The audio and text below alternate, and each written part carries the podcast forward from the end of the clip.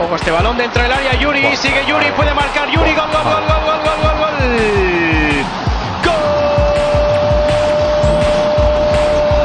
D'un millor jugador d'Uturalín.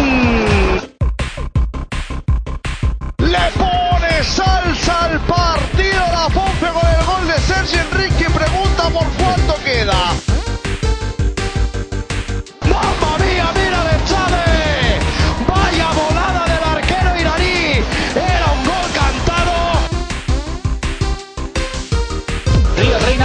se pone todavía más gente por delante de la mirada del guardameta. Viene Río. Bueno, bueno, bueno, bueno, bueno, bueno, bueno, bueno, Naranjo, Yuri, Naranjo, gol de Naranjo. Vaya combinación. La asistencia de un fenómeno. Muy buenas noches, bienvenidos a Red Blanquiazul. Este es nuestro podcast número 23 de la novena temporada, ducentésimo quincuagésimo sexto en el cómputo general. Y como todas las semanas, vamos a hablaros hoy un poco más si cabe de la actualidad tanto de la Deportiva Sociedad Deportiva Ponferradina como del baloncesto SDP. Eh, del baloncesto SDP, poca cosa, porque como no ha habido jornada, pues nada, poca cosa. Solo comentar que se jugó la Copa Les Plata, que ganó Burgos, eh, como no podía ser de otra manera, claro. Y que la Copa Les Plata por cuántos años consecutivos se va al, al grupo este. Y nada, poco más. El equipo ha estado entrenando la semana, normal y corriente y moliente. Y ya está recuperado Guille bastante. Parece que Mintautas ya está en dinámica de grupo, así que ya podrá jugar en Algeciras si lo estiman oportuno los entrenadores. Y nada, pues eso, que partido en Algeciras el día 4, que es sábado creo, si no me equivoco. Eh, sí, sábado 4 a las 7 o'clock de la tarde, a las 7 de la tarde. Así que ahí estaremos pendientes de la web de la federación para ver el partido. Y nada, eh, hoy tenemos algo, tenemos una entrevista, así que por eso no grabamos ayer, porque ayer era un día ajetreado, así que preferimos eh, grabar hoy, así que precisamente por, por tener esta, esta entrevista en, en un mejor momento. Así que nada, os presento primero a mis, como siempre, a mis compañeros de tertulia y, y luego pues os presento al entrevistado y hablamos un rato con él y a ver qué se cuece, eh, como diría César Blue. Y vamos para vamos pa allá. Eh, Oscar, arroba OscarGC99 en Twitter, muy buenas noches. Buenas noches, Ginés. Buenas noches a todos. Un placer estar aquí, A ti ya no te Y- felicito el año que ya has estado. efectivamente. Y, nada, eh, estamos en febrero ya, sí. Tienes que cambiar el, el avatar de Twitter. Ya lo cambié ayer. Tú, tú Ah. no miras Twitter, ¿o qué? Ahora está el señor Paul Teutul Senior en, en Ah. Twitter. Ya, ya hemos quitado a Dan Rickman. Así Muy que nada, ya cambió el mes, ya. Este va a ser va a ser el último día que felicite el año a los nuevos. Eh, Raúl, arroba Rafael en Twitter. Muy buenas noches, feliz año. Buenas noches, feliz año. Porque además tú debutas en la temporada y todo. O sea, tú no habías Yo venido debuto la con esta temporada, o sea, para, yo estoy en- para las grandes ocasiones, como, Eso es como verdad. hoy. Eso es verdad. No, ya sabes que me apunto a, a lo bueno, al catering y esas cosas. Hombre, es que si no, eh, a ver cómo, cómo hacemos esto. Si no, esto sin ti no se puede hacer, que la mayoría de las preguntas son tuyas. las que tengo. Así Bueno, que. Así que, así que las culpas a, a Raúl luego. A si- mí, a mí. Si, algo sale mal, eh, las culpas a Raúl. Bueno, hoy tenemos, eh, yo lo he definido alguna vez aquí, como el tío de la vara de la deportiva. eh, o el poli malo, creo que también lo he definido. Eh, ya sabéis que yo siempre digo aquí que lo que yo digo aquí muchas veces, salvo que me caliente mucho, se lo podría decir a los protagonistas a la cara porque no me importaría. Y como lo he dicho alguna vez, pues yo le, le he llamado así porque ese es el rol un poco que tenemos todos de él desde fuera. Así que vamos a presentar a, al director general de la Sociedad Deportiva Ponferradina, Eduardo Domínguez. Muy buenas noches. Hola, buenas noches. El tío vara te he llamado porque es verdad que tienes esa imagen muchas veces cuando sales de. de poli duro, por así decir. El poli bueno, poli malo. Silvano sería un poco el poli, el poli bueno. Tú eres un poco más el poli malo. Bueno, pues, pues la así será, imagen, sí, ¿eh? así, así es. Es la imagen. No, no, no quiere decir nada luego de cada eso. Eh, bueno, mi primera pregunta es muy sencilla, yo creo. No sé. Eh, ¿Cómo es el día a día de Eduardo en el club? Bueno, es lo normal en cualquier club. O sea, lo primero es llegar por la mañana y pues estar con la gente, organizar la, la- la jornada y principalmente pues, pues arreglar todos los temas documental que ahora en la Liga de Fútbol Profesional es bastante extenso, ¿sabes? Pues sabéis que está pues, el control económico, compliance, bueno, hay, hay bastantes departamentos ahora con, y que además se van incrementando con, con todo lo de la Liga Impulso y demás. Eh, al final es un día de oficina normal y corriente como cualquier como cualquier trabajo de administrativo o sea que el día a día suele ser así luego tienes días como el de ayer que, que son un poquito diferentes y más intensos claro Por, por cierto, Raúl, Oscar, meted el bazo cuando queráis, ¿eh? O sea, eh, vosotros cuando se os ocurra, cuando veáis que eso, porque si no, luego hablo todo yo y me llaman pesado. Eh, Venga. Lo, de, lo, lo del control económico. Eh, mira, esa era mi siguiente pregunta, ¿ves? Es que eh, va, Bueno, va- pues, va- a ser muy te lo he fácil. puesto fácil Sí, sí, sí. Sí. eh, qué maravilla. Eh, luego nos van a llamar el palmeral, pero bueno, eh, da igual. Eh, da muchos dolores de cabeza la normativa del control económico. O sea, es un jaleo, tiene pinta de ser un jaleo de narices. Sobre, todo para mí, que yo que soy de letras puras, no. A ver, el control económico hoy en día, más que jaleo, o sea, no es, una complicación para el club, porque ya llevamos años en la Liga de Fútbol Profesional y, es un trabajo que, que- ya está, como digamos, en el día a día y está integra- integrado en- por parte de toda la gente que trabaja en, la Ponferradina, sobre la gente, bueno, la parte administrativa y contable. Lo que pasa que sí que es cierto que, limita, pues, y, a veces incluso lo que hace también es crear confusión de cara al exterior, ¿no? Muchas veces no, no podemos presentar pre- el presupuesto completo, por ejemplo, a principio de temporada, pues porque no tienes firmados determinados contratos de patrocinio y, y- y parece que el presupuesto es menor, luego después a los dos meses es mayor, eh, primero somos el que menos tiene para gasto en plantilla, luego tenemos un poquito más y parece como, siempre parece ¿no? que, que genera un poco de confusión o, o oscurantismo, pero, pero realmente pues, pues es que es así, ¿sabes? Está muy, muy tasado, muy limitado y, y al final es mucha documentación y mucho trastorno por, por el papeleo que genera y, luego después porque además te exige que cada tres meses haya un estado de cuentas auditado con, pues, unos auditores y que, y que bueno, que es que, que se- es, es pesado. Pero lo que os, os- lo que os comento, al final llevamos muchos años, desde el 2014 que, que se, se, se instaura y, y, bueno, pues está automatizado el trabajo, pero no deja de llevar tiempo, claro. Es que me la pones a huevo. Porque luego te iba a pro- Es que. Como lo tengo así más o menos. Pues, no, lo pongas, no lo pongas tanto que si no es verdad van a decir que al final le Sí, no, eh, eh, no- Vamos a. no- bueno, hemos venido a dorarte la píldora y ya está. O sea, al No, no, no. Ya está. No, no, pero bueno, vamos a ver. Yo son cosas que yo quiero saber y las pregunto como aficionado que no sabe y que quiere Mm, saberlas. O mm. sea, y, y ahora que tengo aquí el director general, pues se las pregunto y, y él me las, me, las, me las explica si quiere, puede o lo que sea. O sea, y, y son, las tenía más o menos estructuradas para llevar un orden y que una pregunta más o menos llevara a la otra. O sea, también tampoco es que yo sea tan zote, ¿sabes? Pero como para no saber estructurar un poco eso. Que luego ya tendré mis limitaciones, pero esa no es una de ellas. Te iba a preguntar sobre el límite salarial.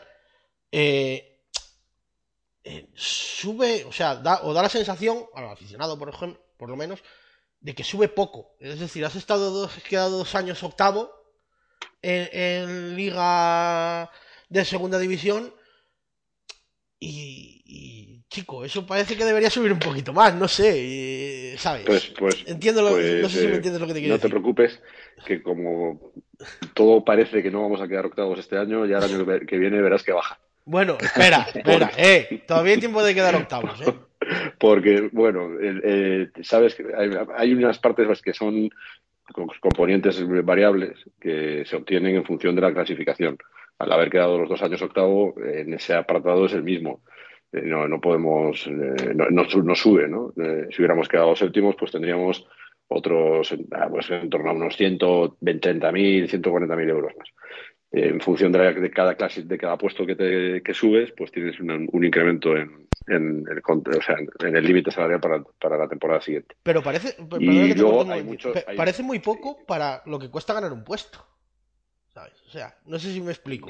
O sea, Sí, porque si- quedar si de séptimo a pero- octavo es un esfuerzo titánico para un club como nosotros y, y parece un irrisorio que sean 100.000 euros de diferencia.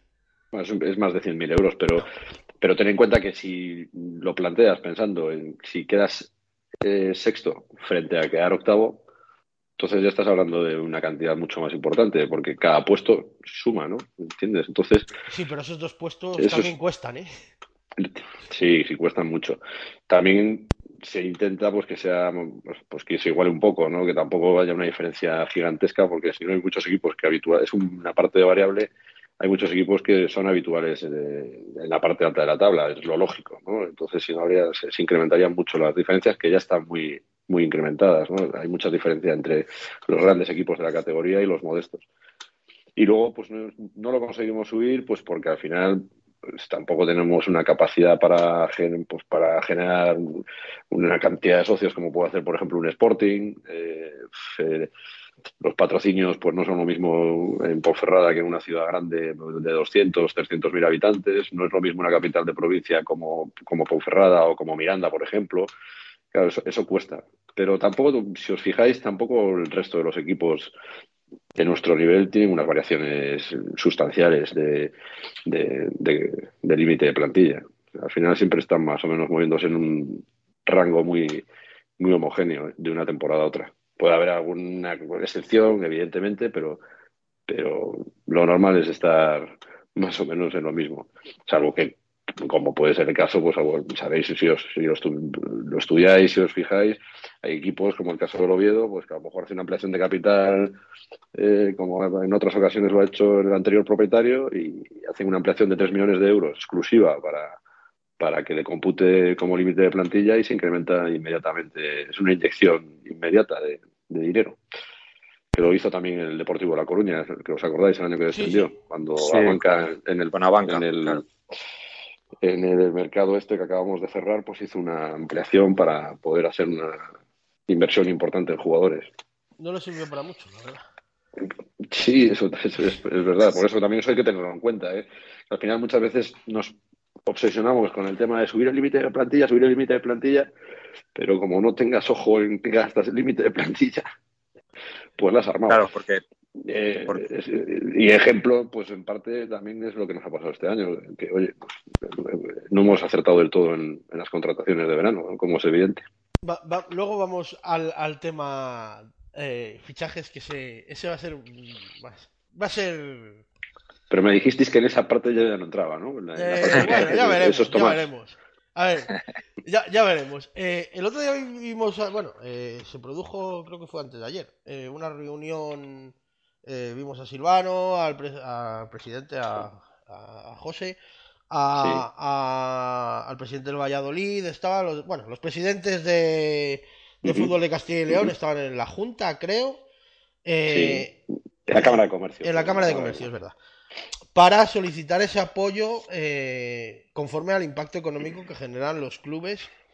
Que la Ponferradina, después del Valladolid, según decía el estudio, es el, el- el segundo equipo que, o sea, claro, el segundo, después del Valladolid, obviamente, que más impacto económico genera en su, en su entorno. ¿Se espera que se avance algo por ahí para que las instituciones colaboren más o es una batalla perdida? Bueno, nosotros afrontamos esa batalla, como tú dices, con la intención de ganarla. Por lo tanto, la esperanza es que consigamos algo más.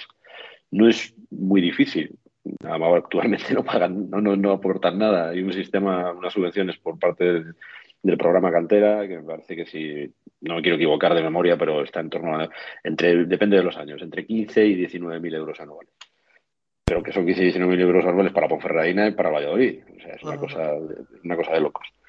Entonces, eh, esto sí lo comparamos, no ya con, con equipos como los de, de las islas, como pueden ser Tenerife y Las Palmas, que los cabildos aportan una cantidad muy importante de dinero, pero si nos comparamos con equipos de la Comunidad de Madrid, de Asturias, pues o incluso Galicia, es una diferencia muy grande la que hay. Porque, pues, como insisto, nosotros partimos de cero. ¿eh? Y al final, pues estamos, lo decía hoy en, la presentación de Nain, si es que estamos eh, hablando de una industria, ¿sabes? El fútbol es una industria como otra cualquiera que genera pues un negocio, eh, se captan recursos vía televisión, vía patrocinios de fuera de, de nuestro, de nuestra ciudad. Y, y es interesante que la comunidad nos proteja para que mantengamos la categoría. De 42 clubes, 4 somos de Castilla y León. O sea, ¿sabes? No es fácil tener clubes en, las, en la Liga de Fútbol Profesional. Galicia actualmente tiene dos. O sea que. Y, ellos sí que luchan y aportan para que, para que esos clubes estén en esta, en esta industria.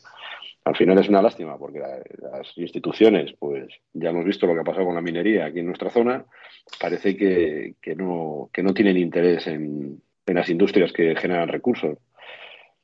Sin embargo, luego hay otros casos, pues, donde sí que lo gastan con mucha, digamos, tranquilidad. Alegría. Las subvenciones que a, los medios de comunicación hay una cantidad de subvenciones brutales. Hay otras comunidades autónomas en las que a esos medios de comunicación les exigen que colaboren con, los clubes. Lo digo como una idea de una vía de, que podamos percibir un aporte económico, como hace, por ejemplo, sin más, está claro la televisión de Galicia. La televisión de Galicia lo hace hasta con los clubes de primera red pero lo lleva haciendo muchísimos años. Cuando estábamos en segunda división B, yo recuerdo que nosotros no teníamos absolutamente nada y, la televisión de Galicia les daba en segunda división B a los clubes como el Coruso 60.000 euros. Que en segunda división B es una barbaridad para un club. Aparte de televisarlos. que los televisaba aparte, de luego de la exposición que tiene que te, que te televisen, evidentemente. Eh, eso es una pelea que, tenemos que, luchar y es una batalla que, que, tenemos que ganar. Es, imprescindible porque si no, al final va a ser muy difícil la viabilidad de los clubes en, Liga de Fútbol Profesional. Los demás van creciendo, van obteniendo recursos a, mayores de los derechos de televisión y, cuesta competir. Al final es una realidad. El jugador, pues, pues, pues lo que quiere es ganar dinero y va donde le pagan más. Pero, Edu, eh, eh, bueno, eh, soy Oscar. Buenas noches. Sí, Oscar. Eh, al hilo de lo que estamos, de lo que estás comentando, esas aportaciones públicas que hacen las instituciones se supone que van a fútbol base, patrocinio, instalaciones. O se puede. bueno, se pueden hacer de las dos formas, porque sabéis que, por ejemplo, bueno, pues para momentos puntuales, que sí es cierto que la Junta con nosotros el año pasado colaboró con con tierra de sabor, que nos vino de sí. pues oye, pues, pues se pueden hacer patrocinios, como en su día nos tenían, no sé si lo recordáis, aquello de Castilla y León es vida, que luego de repente se desvió absolutamente todo para, para Calleja, eh, que, que está fenomenal, que, se lo, que colaboren con él y que se lo den, pero, pero si hay... Y, y, en aquel momento, que nosotros estábamos en segunda B cuando, lo, cuando recibíamos, eran 100.000 euros, 90 y tantos mil euros en el año 2008. Fijaros lo que hemos pasado del 2008 al 2023 que estamos y de aquella se nos aportaba a los clubes de segunda división B 93, 89, en función un poco de unos baremos que había también, pero, pero que, que, se colaboraba, ¿sabes? O sea, que existía esa colaboración. Oye, pues, pues yo creo que, se tiene que poder hacer. Muñeco, saca la, la viruta, coño. No seas tacaño. Eh, eso es, escucha el presidente de la comunidad. bueno, eh, eh, ayuda mucho la Eh, perdona, sí, hola. Raúl, perdona. Sí, buena. Hola, buenas noches, Eduardo. Buenas noches, Raúl. Mm, ¿De cuánto, eh, en qué cantidad, digamos, porque hoy me pareció escuchar, y que me perdone el, el, medio, porque no sé si fue en, Onda Bierzo o, en, o, en, la SEP, que, que pedíamos Deportiva, Mirandés y Burgos, por ejemplo, un millón de euros y tres millones para, para Valladolid. ¿Esa cantidad podría ser correcta? ¿Podría ser la justa? la, que la que se ha estudiado.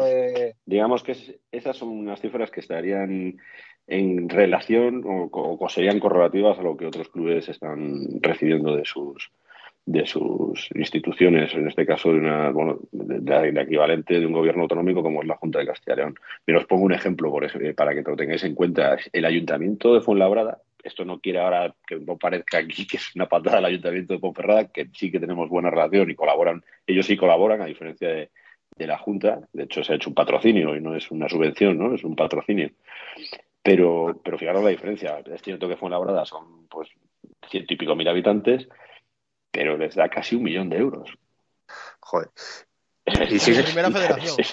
Y, y sigue, no, y sigue- no, en- no, no, en primera no, yo esto sí, me, me refiero al año pasado. Ah, el año pasado. Ah, vale, vale. El año pasado, ¿eh? Ah. y siguen con an- y siguen con andamios pa- para el público. Claro, pero, pero eh, ellos pues tra- maltratan al público, pero tienen un, un millón más para gastar en, en- en la principal Sí. materia prima que son los futbolistas. Bullini, macho, qué jugada. Eh, no, mira que en el Levante no lo está haciendo tal, pero Bullini el año pasado, bueno, nos metió un gol, de, de hecho. Eh, así que, eh, ¿ayuda mucho la liga para recibir inyección económica del extranjero? O sea, eh, los, los, las ayudas de la liga son suficientes, ¿lo habéis notado en, a la hora de buscar patrocinios?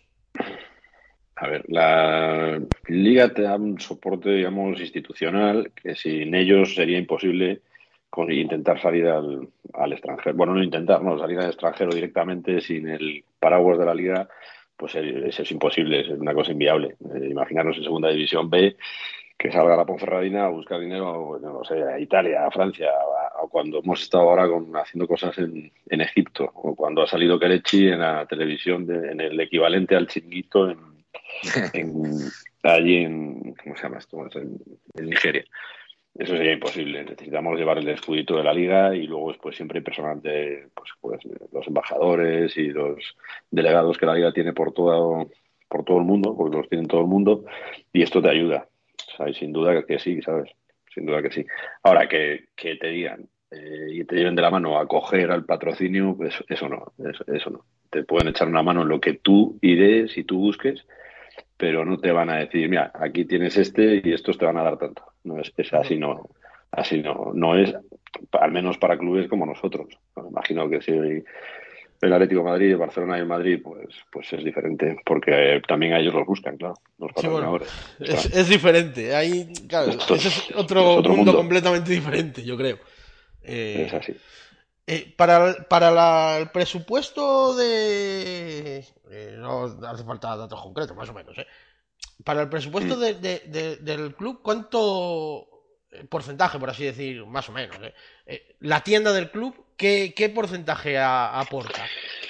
Más o menos. Pues mira, el año pasado, el año pasado fue un, fue un buen año, a pesar de que no estaba ubicada como la tenemos actualmente, que eso también nos ha dado una mejora. ha quedado una nota- pasada, ¿eh? hay que decirlo. Pues me alegro que os guste. Y, Yo es que soy un asiduo. Pero sí, sí, sí. Pues, pues nada, cuando vayas ya me saludas que yo tengo el despacho al lado. Pues no lo, no lo dudes, le diré a, a la dependiente, que además la conozco, eh, a una, a la otra, ¿no? A la que era concejal. Eh, a esa Sí. No, no- La es- no sé su nombre, pero, pero la conozco. Ujú. Así que le digo, déjame saludar a Eduardo. Y ya está. Y ya está. Estuve ayer, por Pues- cierto. Bueno, es que, bueno, ya, bueno, ahora seguimos, perdona. Dale. Pues nada, nada, te decía que, que para, para que así, pues, pues no sé, así a bote pronto, un 0,7%, una cosa así. No, de, de- de en torno, sí, en torno a eso más o menos. Eh, la- ¿Y la Más venta online ha aumentado? Sí, sí, Sí. mucho. La venta online aumenta. Cada año aumenta. Porque eso, eso para mí es una de... que muchas veces la gente que vive fuera se quejaba porque, ah, la tienda, no sé qué, online, que no sé qué, tal. Eh, y otra cosa, esta es para mí fundamental. la- el aumento de artículos nuevos que se están sacando ahora, tipo sudaderas, de la marca SDP y tal, eso va a ser una constante porque eh, mi mujer me quiere echar de casa. Yo, o sea, me debo haber gastado, no te exagero, ¿eh? Si es- entre que comenzó el año del centenario hasta ahora, no me he gastado 1500 pavos, no me he dejado nada, ¿eh? O sea, una tarjetita de fidelización, igual también, te- cada, cada 200 pavos que te gastes, tampoco está Con esta información que me das, pues. Te sí, hablo egoístamente, ¿eh? Como diría Sí, Clemente. sí, sí, no, no, la, la idea es, es ir metiendo distintos productos, ampliando los productos. Evidentemente no los vamos a cambiar cada tres meses, porque, bueno, pues tiene que haber un- una rotación un poco más lenta para que también podamos vender todos los que los productos que tenemos, pero los nuevos. Pero sí, evidentemente la tienda tiene que tener pues, eh, ser eh, dinámica y que tengamos cambios sustanciales y, y continuos en, en la, en tanto en la parte, digamos, de ro- ropa como en el resto de los productos. Me vais a costar vivir debajo de un puente, macho. Es una cosa de locos. Pero bueno. Di que fue mi mujer ahora por Reyes y también se gastó para mí 200 o 300, lo que fuera, yo qué sé. Bueno. El eh, amor, el amor. el amor. No, si luego me compra, o sea, luego me, dice, no compres más camisetas. Eh, pero bueno, eh, no, no, en serio, Edu, eh, este, aquí- este año me aquí- deja una aquí- pasta del copón, ¿eh? Aquí hay que decir que, Edu, que cada camiseta que se compra Ginés gafa al tío.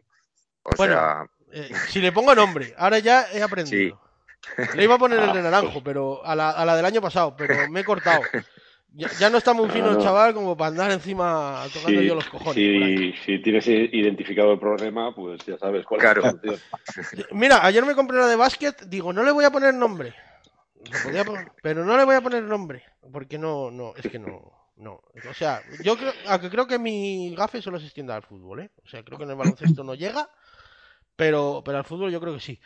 Eh, Eh, se ha, pro- se ha mm, bueno, propuesto, se ha planteado, perdón, quería decir, ¿Mm? em, poner, eh, eh, eh, coger un patrocinio por el naming del estadio, o se, o se necesitaría permiso del ayuntamiento, o, o lo podríais hacer Hombre, vosotros por cuenta, o No, no no, no, no. No, eso tendría que ser con un acuerdo con el ayuntamiento. Es una instalación municipal y no, no, no podemos. Vamos, no, no. Eso sin lugar a dudas tendría que ser con colaboración absoluta con el ayuntamiento. Y el ¿Se ha planteado? ¿Hemos tenido alguna propuesta, Eduardo? No, no. Eh, en principio no, algo en firme no, pero principalmente porque nosotros tampoco lo hemos valorado cuando se ha comentado así, a lo mejor en alguna ocasión, en alguna conversación un poco, digamos así, de, off the record, pero porque, porque pff, hay que ir a hablar con el ayuntamiento y nunca ha habido nada eh, serio del todo al respecto.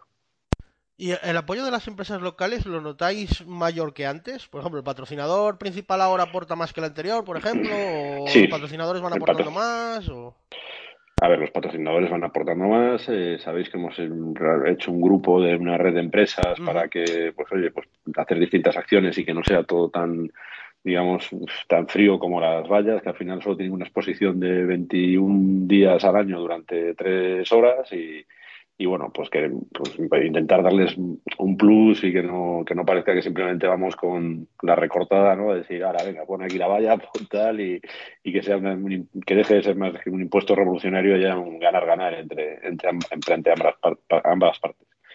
Pero bueno, eh, eh, se nota- es, que, es que el problema que tenemos, que es una realidad también, que lo vivís vosotros, si sales a otras ciudades o a otras zonas que están más industrializadas y, y tienen más, más, más empresa que tenemos aquí. Entonces, al final, muchas veces, eh, joder, con nosotros las empresas colaboran absolutamente todas, pero es que hay las que hay. ¿entendéis? Y las que Ajá. hay colaboran. O sea, es que tampoco puedes estar constantemente exigiéndole siempre, siempre a los mismos, ¿no? Ajá. Entonces, es, es difícil, es difícil crecer en, en ese aspecto por- porque, porque aquí hay lo que hay y los que están siempre han querido colaborar y siempre han tenido una actitud muy positiva hacia el club. Eh, esta es una ya cuestión así un poco mía personal. eh, porque es una reivindicación, yo creo que antigua y, Mm. y eso. Eh, los carnets de socios de media temporada o, o, o de residencia, o sea, por ejemplo, sacar ahora un abono de media temporada para la segunda vuelta, o para gente que vive fuera, un carnet tipo simpatizante, que a lo mejor tengas derecho a ver dos partidos, ¿eso se plantea poder hacer o no? Porque hay mucha gente, por ejemplo, Mira. que vive fuera, que le gustaría apoyar al club, aunque fuera sacándose un carnet, aunque no pudiera venir, que a lo mejor cuando esté en Ponferrada en vacaciones pueda venir a dos partidos o lo que fuera, y eso le dirá acceso y sería una manera de colaborar a lo mejor. No sé si lo habéis planteado o... Esto se ha hecho en otros años, bueno, en otras temporadas, y el carnet de media temporada no se, se ha suspendido durante la temporada pasada y en esta, y es- tiene una explicación, yo creo que muy entendible. Si como consecuencia de la temporada de que estuvimos cerrados por el COVID, a los socios que tuvieron el carnet en vigor en esa temporada le hemos dado las, estas dos últimas temporadas con un 50%, no tiene mucho sentido que luego venga un socio nuevo y saque el carnet al mismo precio que el socio con el 50%. Entonces, esto por ese motivo lo hemos limitado. Eh, me parecía, nos parecía que, que, no sé, si estamos dando una ventaja a un socio que tenga un 50% de descuento porque sí tuvo el esfuerzo y la entrega de, pagar un abono con- cuando no podía entrar al campo, pues que ahora venga cualquiera a media temporada y lo saque al 50%, pf, no, no- no nos parecía correcto y, y ese es el motivo por el que estas dos temporadas no se ha, no se ha permitido. Pero se plantea cambio- para el futuro, claro. Pero como lo hemos tenido siempre, es, que, es que siempre lo hemos tenido, el de media temporada. Eso es siempre. Siempre. Es, es más, Yo iba más por el de No es- residentes, que y como tengo eso, por eso colegas que viven fuera, pues. y Pero de bueno, sí lo tuvimos, lo teníamos, pero al final luego era un lío, porque mucha gente eh, eh, siempre, al final es que se- esto se genera protesta luego por todo, ¿sabes? Porque uno que viene dos días, pero resulta que es que estaba para tres y quiero venir el tercero, y, ¿sabes? Y, y- y daba más problemas que, que beneficios. Pero ahora con Sí los plan- a lo mejor es un poco más sencillo. No, no, pero el problema no son los tornos. El problema es que el, el simpatizante lo saca, lo paga, viene, decide venir dos días y luego protesta porque no le dejamos entrar el tercero. ¿Me entiendes? Sí, no, no, el, no. torno, el torno no le deja pasar y baja a donde atención al socio y pone a las chicas a caer de un burro porque no puede entrar. ¿Me entiendes? Entonces, al final, eh, yo creo que eso lo podremos arreglar igual que hemos hecho lo que comentaba antes del club de empresas con distintos grados de bronce, plata y oro. Querríamos hacer algo para la temporada que viene similar para los aficionados. Entonces que ahí el barato, digamos la colaboración barata entrarían pues esa, esa parte que queréis vosotros o que apuntas tú que de- del, tema de, simpatizante. Eh, Y luego también hay otra, condi- otro con- otra cosa que nos está condicionando para hacer esos carnés y que tengan eh, habilitado el poder entrar en cualquier partido. Es que hemos crecido mucho en socios y el estadio tiene la capacidad que, tiene. Entonces, al final tienes que dejar entradas para las invitaciones del equipo visitante, para las, para las que le quieres vender al equipo visitante. Es, eh, los compromisos con Federación, ¿Cuál- Liga, etcétera. Es, es que ¿Cuál andamos es- justo cuál en- es- Perdona, na- eh, ¿cuál es el número máximo de socios al que podemos eh, aspirar, por así decir? Pues yo creo que donde estamos este año, sinceramente. Creo que este 7.500. por ahí. año, sí, en torno a los 7.500 es el límite.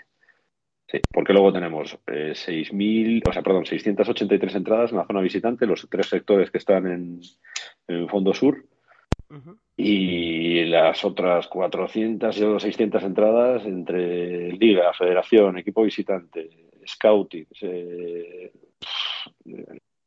Jugadores que también. sí, sí, sí, eh, jugadores de nuestra plantilla que, que tienes que darles también por convenio pues, pues, pues una invitación. Estás al- estamos al límite. De hecho, Oye. como el, perdona, ya con, con lo del Sí. tema de los de lo de la cesión del abono, muchas veces estamos nosotros dejando los abonos de los pues, del Consejo de Administración para que vengan los scouts a, esos sitios. Eh, el, otro día eh, había una polémica en Twitter. eh, un entrenador de categoría nacional se quejaba porque no le habían dejado entrar gratis, claro. Eh, no, no recuerdo ahora mismo en qué campo era. Y mm, eh, comentaban al respecto que, que hay que dejarles entrar, o sea, simplemente con el carnet de entrenador. Hay que dejarles entrar a ellos, hay que dejar entrar a los árbitros. eh, es que, es que- es que es- es Ah, sí, una- o sea, sí. O sea, te viene una- Sí, un sí, sí. árbitro, un árbitro presentado Gonzalo González, Nosotros por ejemplo. tenemos- Sí, No, no, hay- hay que dejar. no, el que los árbitros del que están adscritos a la, subdele- a la subdelegación Bierzo de, de- de la Federación de Castilla y León, nosotros nos pasamos una lista de los que van a asistir, que se tienen que apuntar. Hemos hecho un poco un sistema de esta manera para tener una previsión de, de a quién de cuántas tenemos que darle y hay que dejarles entrar. Va a haber que hacerse árbitro. sí, eso iba a decir, es que es de loco. Claro, Claro. eh, eh, es que claro, sabes que esto, esto a veces pues sí, no, no se entiende porque pues pero pero, pero Sí, hay sí, no, muchos no, no. compromisos Mira, yo, yo eso no lo sabía, por ejemplo, me resulta curioso. O sea, y no sé. Es curioso. Eh, así, yo creo que esta ya es la última del bloque económico, por así decir. Eh, ¿Cuántas Sí. personas trabajan en el club? Antes hablábamos de que es una industria, de que no sé qué. Empleos directos en el club, que, exceptuando a lo mejor los futbolistas y el cuerpo técnico, que son 22, 28 personas, Mira, yo, poner. yo, yo doy la cifra con los jugadores de, que, de cifras de, de gente que está de- más o de menos, sí. Pues gente de oficina, eh, utilleros. Que todo, todo, todo, que entran, entran pues los jugadores del equipo B, jugadores del primer equipo, entrenadores, todos los de la base. Eh, estamos en torno a casi 90 personas. Pues ya son 90, personas. 90, sí, 90. Que son, que 90. son 90 y luego familias. después tenéis que tener en cuenta y tenéis que tener en cuenta luego los los empleos indirectos. Sí, sí, en claro. el día de partido tienes 10 10 16 eh, asistentes de, de que, que son los que están en control de accesos. Tienes en torno Seguridad. a 20, entre 20 y 20, 20 y 24 de seguridad. Pues es que es una, es una barbaridad. Luego después Los bares también que amplían la. los- lo- eso es. es. es mucho. eh, eh, yo vamos. eh, y, y en los datos que nosotros pasamos a la Cámara de Comercio, pues los fondos TVC que han hecho que, que se puedan hacer obras de remodelación, pues al final nosotros los hemos hecho con empresas de, de aquí, de- de- del Bierzo. Entonces, se tiene- habíamos hecho el cálculo, me parece que habían trabajado otras 200 personas ¿eh? entre todas las empresas que, que habíamos tenido cuando hicimos la reforma. Mucha gente. Luego hay gente en Twitter por ahí que Claro. dice que la deportiva no genera nada. Bueno, hay gente para todo y tiene los mismos derechos que los demás, yo qué sé. Al final, esto es un poco Bueno, como todo. Es, es un poco como todo, pero mira, el- eh, las retenciones de IRPF, el IVA que, que se paga, esto va- eh, repercute directamente en, en- en la provincia y en, y en- y en- y en la ciudad. Sí, sí, claro. la- tanto- y las cotizaciones a la seguridad social y, y todas esas cosas. o sea, Eso es. Exacto. Que para, para, para que os hagáis una idea, las cotizaciones a la seguridad social del club son eh, entre, en torno a los 68.000 euros mensuales. Ostras, es mucha pasta. Es mucha pasta. Eh, ¿Qué supone el CVC? Yo voy a pasar al bloque del CVC. ¿Qué supone el CVC para la deportiva? Así en términos más o menos generales, luego ya iremos concretando. Bueno, pues ha supuesto pues lo que yo- la parte más visual del crecimiento del club, que ha sido toda la reforma de- del estadio. Eso hubiese sido inviable para la, deportiva poder afrontarlo. Y ahí el ayuntamiento no estaba tampoco en capacidad, en disposición de, de afrontar esa reforma. Y, y, claro, cuando vas eh, y estás eh, 10 años en Liga de Fútbol Profesional y vas a los campos con, con los equipos rivales eh, y ves lo que tienen, pues, pues es- te das cuenta que tienes que mejorar. Y tienes que mejorar porque los jugadores que vas a contratar están acostumbrados a ese tipo de instalaciones, no a las que teníamos hace un año. Eso lo notan mucho los jugadores. Mira, era una de que la tenía. Notan la mejora de, esa- de las instalaciones el día a día, tanto futbolistas como trabajadores, como, como todo, Sí, claro, sí. imagino. Como vosotros, claro. Sí, sí, lo notamos, por supuesto, y ahora está todo mucho más mejor estructurado para, para el trabajo en general. Los jugadores, sí te digo que, que lo notaron el primer día y a los dos días ya querían modificaciones y, y pedir y pedir, porque eso es lo que tienen, ¿sabes? No son, son unas máquinas de pedir, no, no tienen control sobre los impulsos. No, no, Pero bueno, ¿Le, tenéis que- ¿Le pusisteis hilo musical? No, hay un circuito, pero es un circuito de alarma, el de la UCO, que ya se puso en su día cuando se instaló la UCO, aparte de las cámaras. eh, Hay, hay, hay un circuito de, de audio, pero no se pone música. He, he de, he de decir que yo he pasado por el pasillo un, un día Es un fui- altavoz de, de estos que hay ahora megalíticos y- y, la música que escuchas es eso. he- he- Total, he- para- He de decir que yo he pasado por el pasillo que hay entre el gimnasio y la salida de la puerta cero, creo que, bueno, la, sal- la salida que va al campo, que luego sales por la puerta cero, creo que es, porque un día estuve con el. CDP, con el baloncesto, haciéndoles allí unas fotos en el gimnasio y salimos por ahí y, y la verdad es que está, ha quedado impresionante, ¿eh? O sea, yo lo he visto y, y aquello ha quedado más, Sí. más chulo que la leche, o sea, tenemos, además tenemos ahí el Teresa Herrera, que, Sí, sí, que mola mucho, mola mucho. Te Eh, digo yo que. Ginés, que, que para la mierda de música que escuchan el reggaetón este, que, que casi Por eso que digo, nadie. por eso he preguntado lo del hilo musical, o sea, para que no anden mangoneando ahí con, con eso, pero bueno. Es insoportable para los que nos Sí. gusta la música. Es una pesadilla. Bueno, yo, yo a fuerza de escuchar algunas canciones, cuidado, ¿eh? Hasta, hasta me han acabado gustando. Eh, tengo que reconocerlo, pero yo es que soy de poco Habrás bebido mucho ese día. Yo, yo Sí. no soy, no, tengo, yo soy poco exigente, ¿eh? O sea, al final, para el coche me vale cualquier cosa. Eh, eh, ¿qué, qué cambios, por ejemplo, eh, en el caso del CVC, eh, en caso de ascenso o descenso, cómo funciona? O sea, porque sí, a ti te retienen es- una pasta de las televisiones, no sé qué, pero claro, tú bajas a segunda B o primera pregunta- refederación o como cojones se llame ahora, o se vaya a llamar porque tiene un lío montado ahí Rubiales de mil pares de cojones. ¿Y cómo funcionaría? Bueno, pues mira, esa pregunta es la que la que más o la que menos me apetece responder y es por lo siguiente, porque es, es, en el caso en el que, que dices, pues, pues a lo mejor no, lo hemos firmado todos, todos los clubes estábamos, hemos estado de acuerdo en esto, pero sí que, que hay cosas que se deberían de mejorar. Si subimos, si, hubiera, si el año pasado hubiéramos subido, nosotros tenemos derecho a 6 millones de euros de CVC, Ujú. tenemos que es, es el mínimo. Si hubiéramos subido, eh, devolveríamos el préstamo o, o la, o la- bueno, la participación como equipo de primera. Por lo tanto, estaríamos devolviendo en- ya en el primer año 2.400.000 euros. Entonces, esto, no, esto sí que estaba mal. Sin embargo, a- a- en, en contrario, si desciendes a primera red, tienes un- una carencia de 10 años. Eso sí está bien, eso sí está bien, bien hecho porque en primera red es imposible devolver los, la, vamos, la parte del, del préstamo que la amortización anual es imposible. Entonces, eh, tendríamos una amortización de, o sea, digamos, una carencia de 10 temporadas. Ajá. Si recuperas la categoría, entonces tienes que, eh, que volver a, a amortizar. Ajá. Cierto también es que, que la liga, que, que sí que hace un buen trabajo en este aspecto, pues también ha contratado un seguro porque se teme que, que los que bajen no van a volver a amortizar en la vida, ¿sabes? Hombre, es que es muy de- Para, o sea, para el caso de los de impagados. es que es muy complicado, o sea, y, y más como se está poniendo ahora el tema, bueno, que han salido ahora noticias que se que quieren hacer, bueno, como bajemos ahí es un infierno, ¿eh? o sea, va a ser, uf.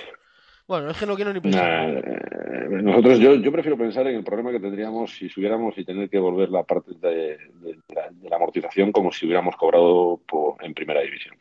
Hostia, Eh, lo otro es- no- es no- una ¿eh? es mejor. O sea, eso me, pa- me parece una salvajada, ¿eh? Es Claro, verdad que también recibe- recibirías de teles un montón, pero claro, es que se Sí, pero amortida... estaríamos, estaríamos amortizando como si hubiéramos recibido, pues, pues como, como concepto de club de primera.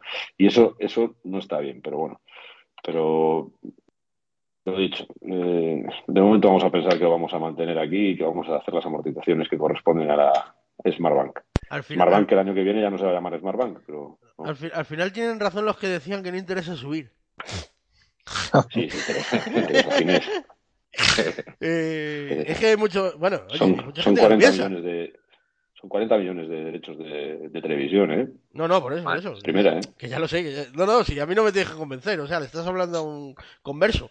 Eh, o sea, a mí lo del A lo CVC mejor habría- me parece a un poco el mejor timo de la estampita en ese sentido, pero bueno. Eh, Bueno, lo que pasa que al final eh, los clubes que no- tenemos que estar unidos siempre en la toma de decisiones y, y a- a- Vamos a ver, yo- yo eh, entiendo tiene que su parte positiva. Nosotros hemos, vuelvo a repetir, nosotros hemos hecho algo que era inviable que hiciéramos, era imposible y nos ha permitido crecer eh, Claro, claro. 10 años en una en, en una temporada. yo yo, yo No, entiendo que, vamos a ver, yo entiendo que si lo cogen todos los de segunda, la deportiva está obligada.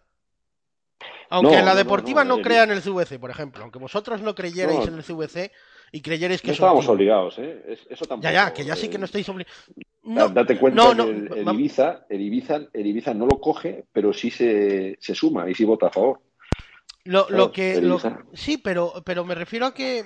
eh, bueno, pero en Ibiza tienen ahí a Salvo que tiene más pasta que el tío Gilito. Pero a lo que voy es que. Si es lo que dices tú, o sea, no puedes competir. Al final, si todos los demás lo cogen y tú no lo coges, el que se queda en desventaja eres tú. O sea, estás obligado, entre comillas. sí, o sí, sea, sí, eso sin duda. es a, es a- es a lo que iba, no que estuvieras obligado a cogerlo materialmente, sino como, como una manera de, de- de decir, o sea, si todos lo cogen y yo no, el que se queda como un gilipollas soy yo. Sí, sí, es cierto. Es a lo que iba. Eh, ¿Falta dinero por recibir eh, del Sí, CVC o se ha recibido sí. todo? Ah, vale. ¿Y ese No, dinero ya está no. comprometido en alguna obra o en alguna obra no, que se eso vaya a está. realizar? No, o... no, no, no, no.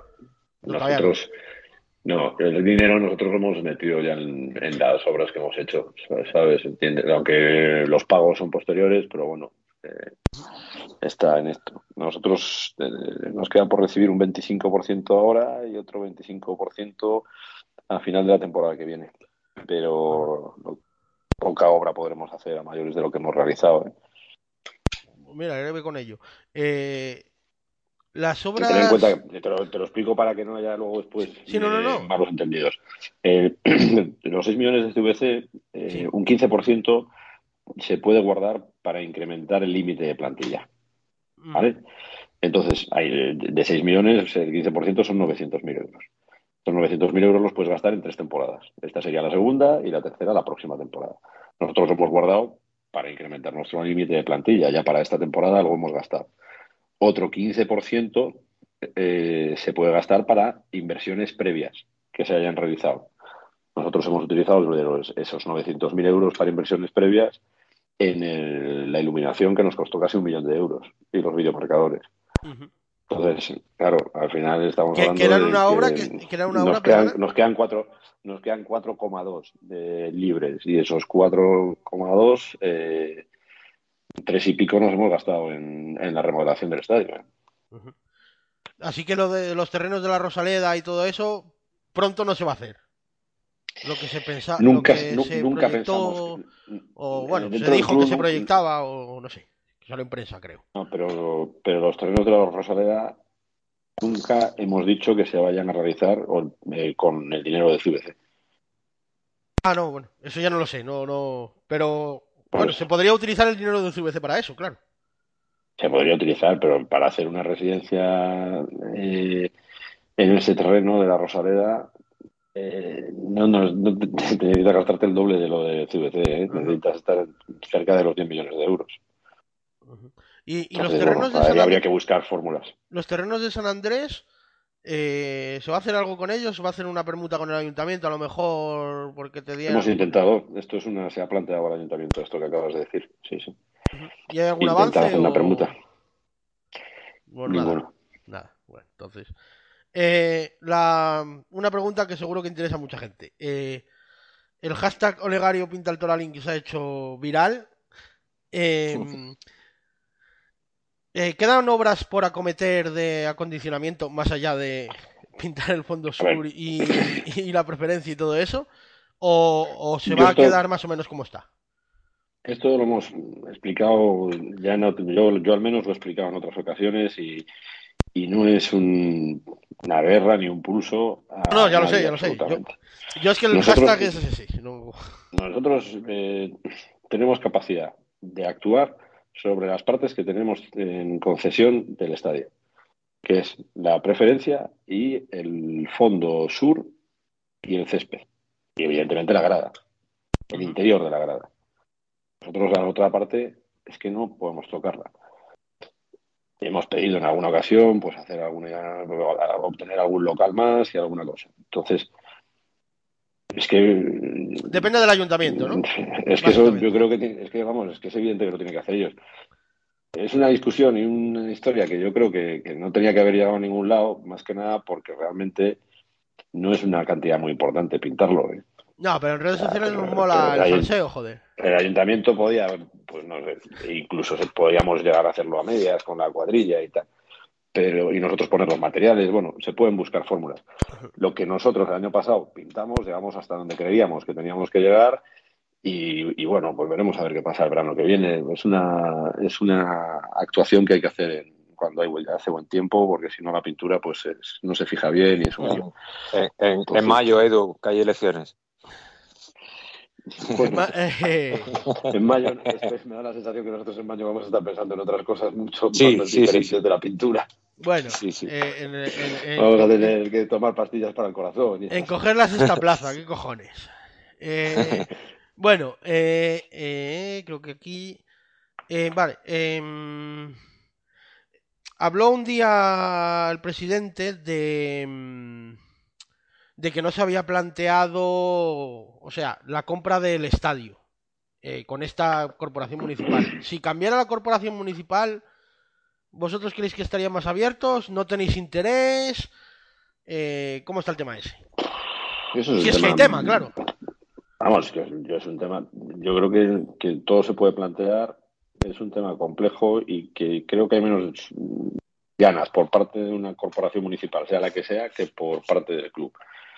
Porque pues, pues bueno, al final pues, los, los técnicos tienen que hacer una desafectación del dominio público, que luego después además los políticos lo acepten porque el concepto que tienen es que es patrimonio municipal.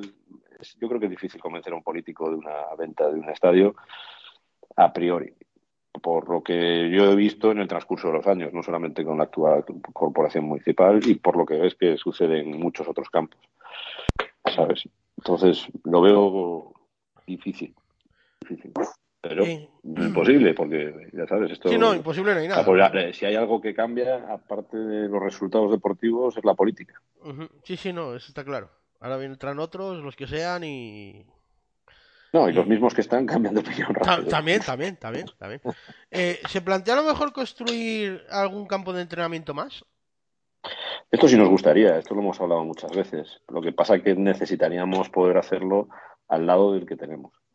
¿Y os preocupa, el estado, eh, ¿os preocupa el estado del campo? Porque últimamente está un poco No, el entrenamiento. es, que, es que aquí la climatología es dura, en, ya lo sabéis, es, difícil. Hay años, hay años que, que, que, se dan, que son idóneos y que aguantan mejor y hay otros años que, que sufre más.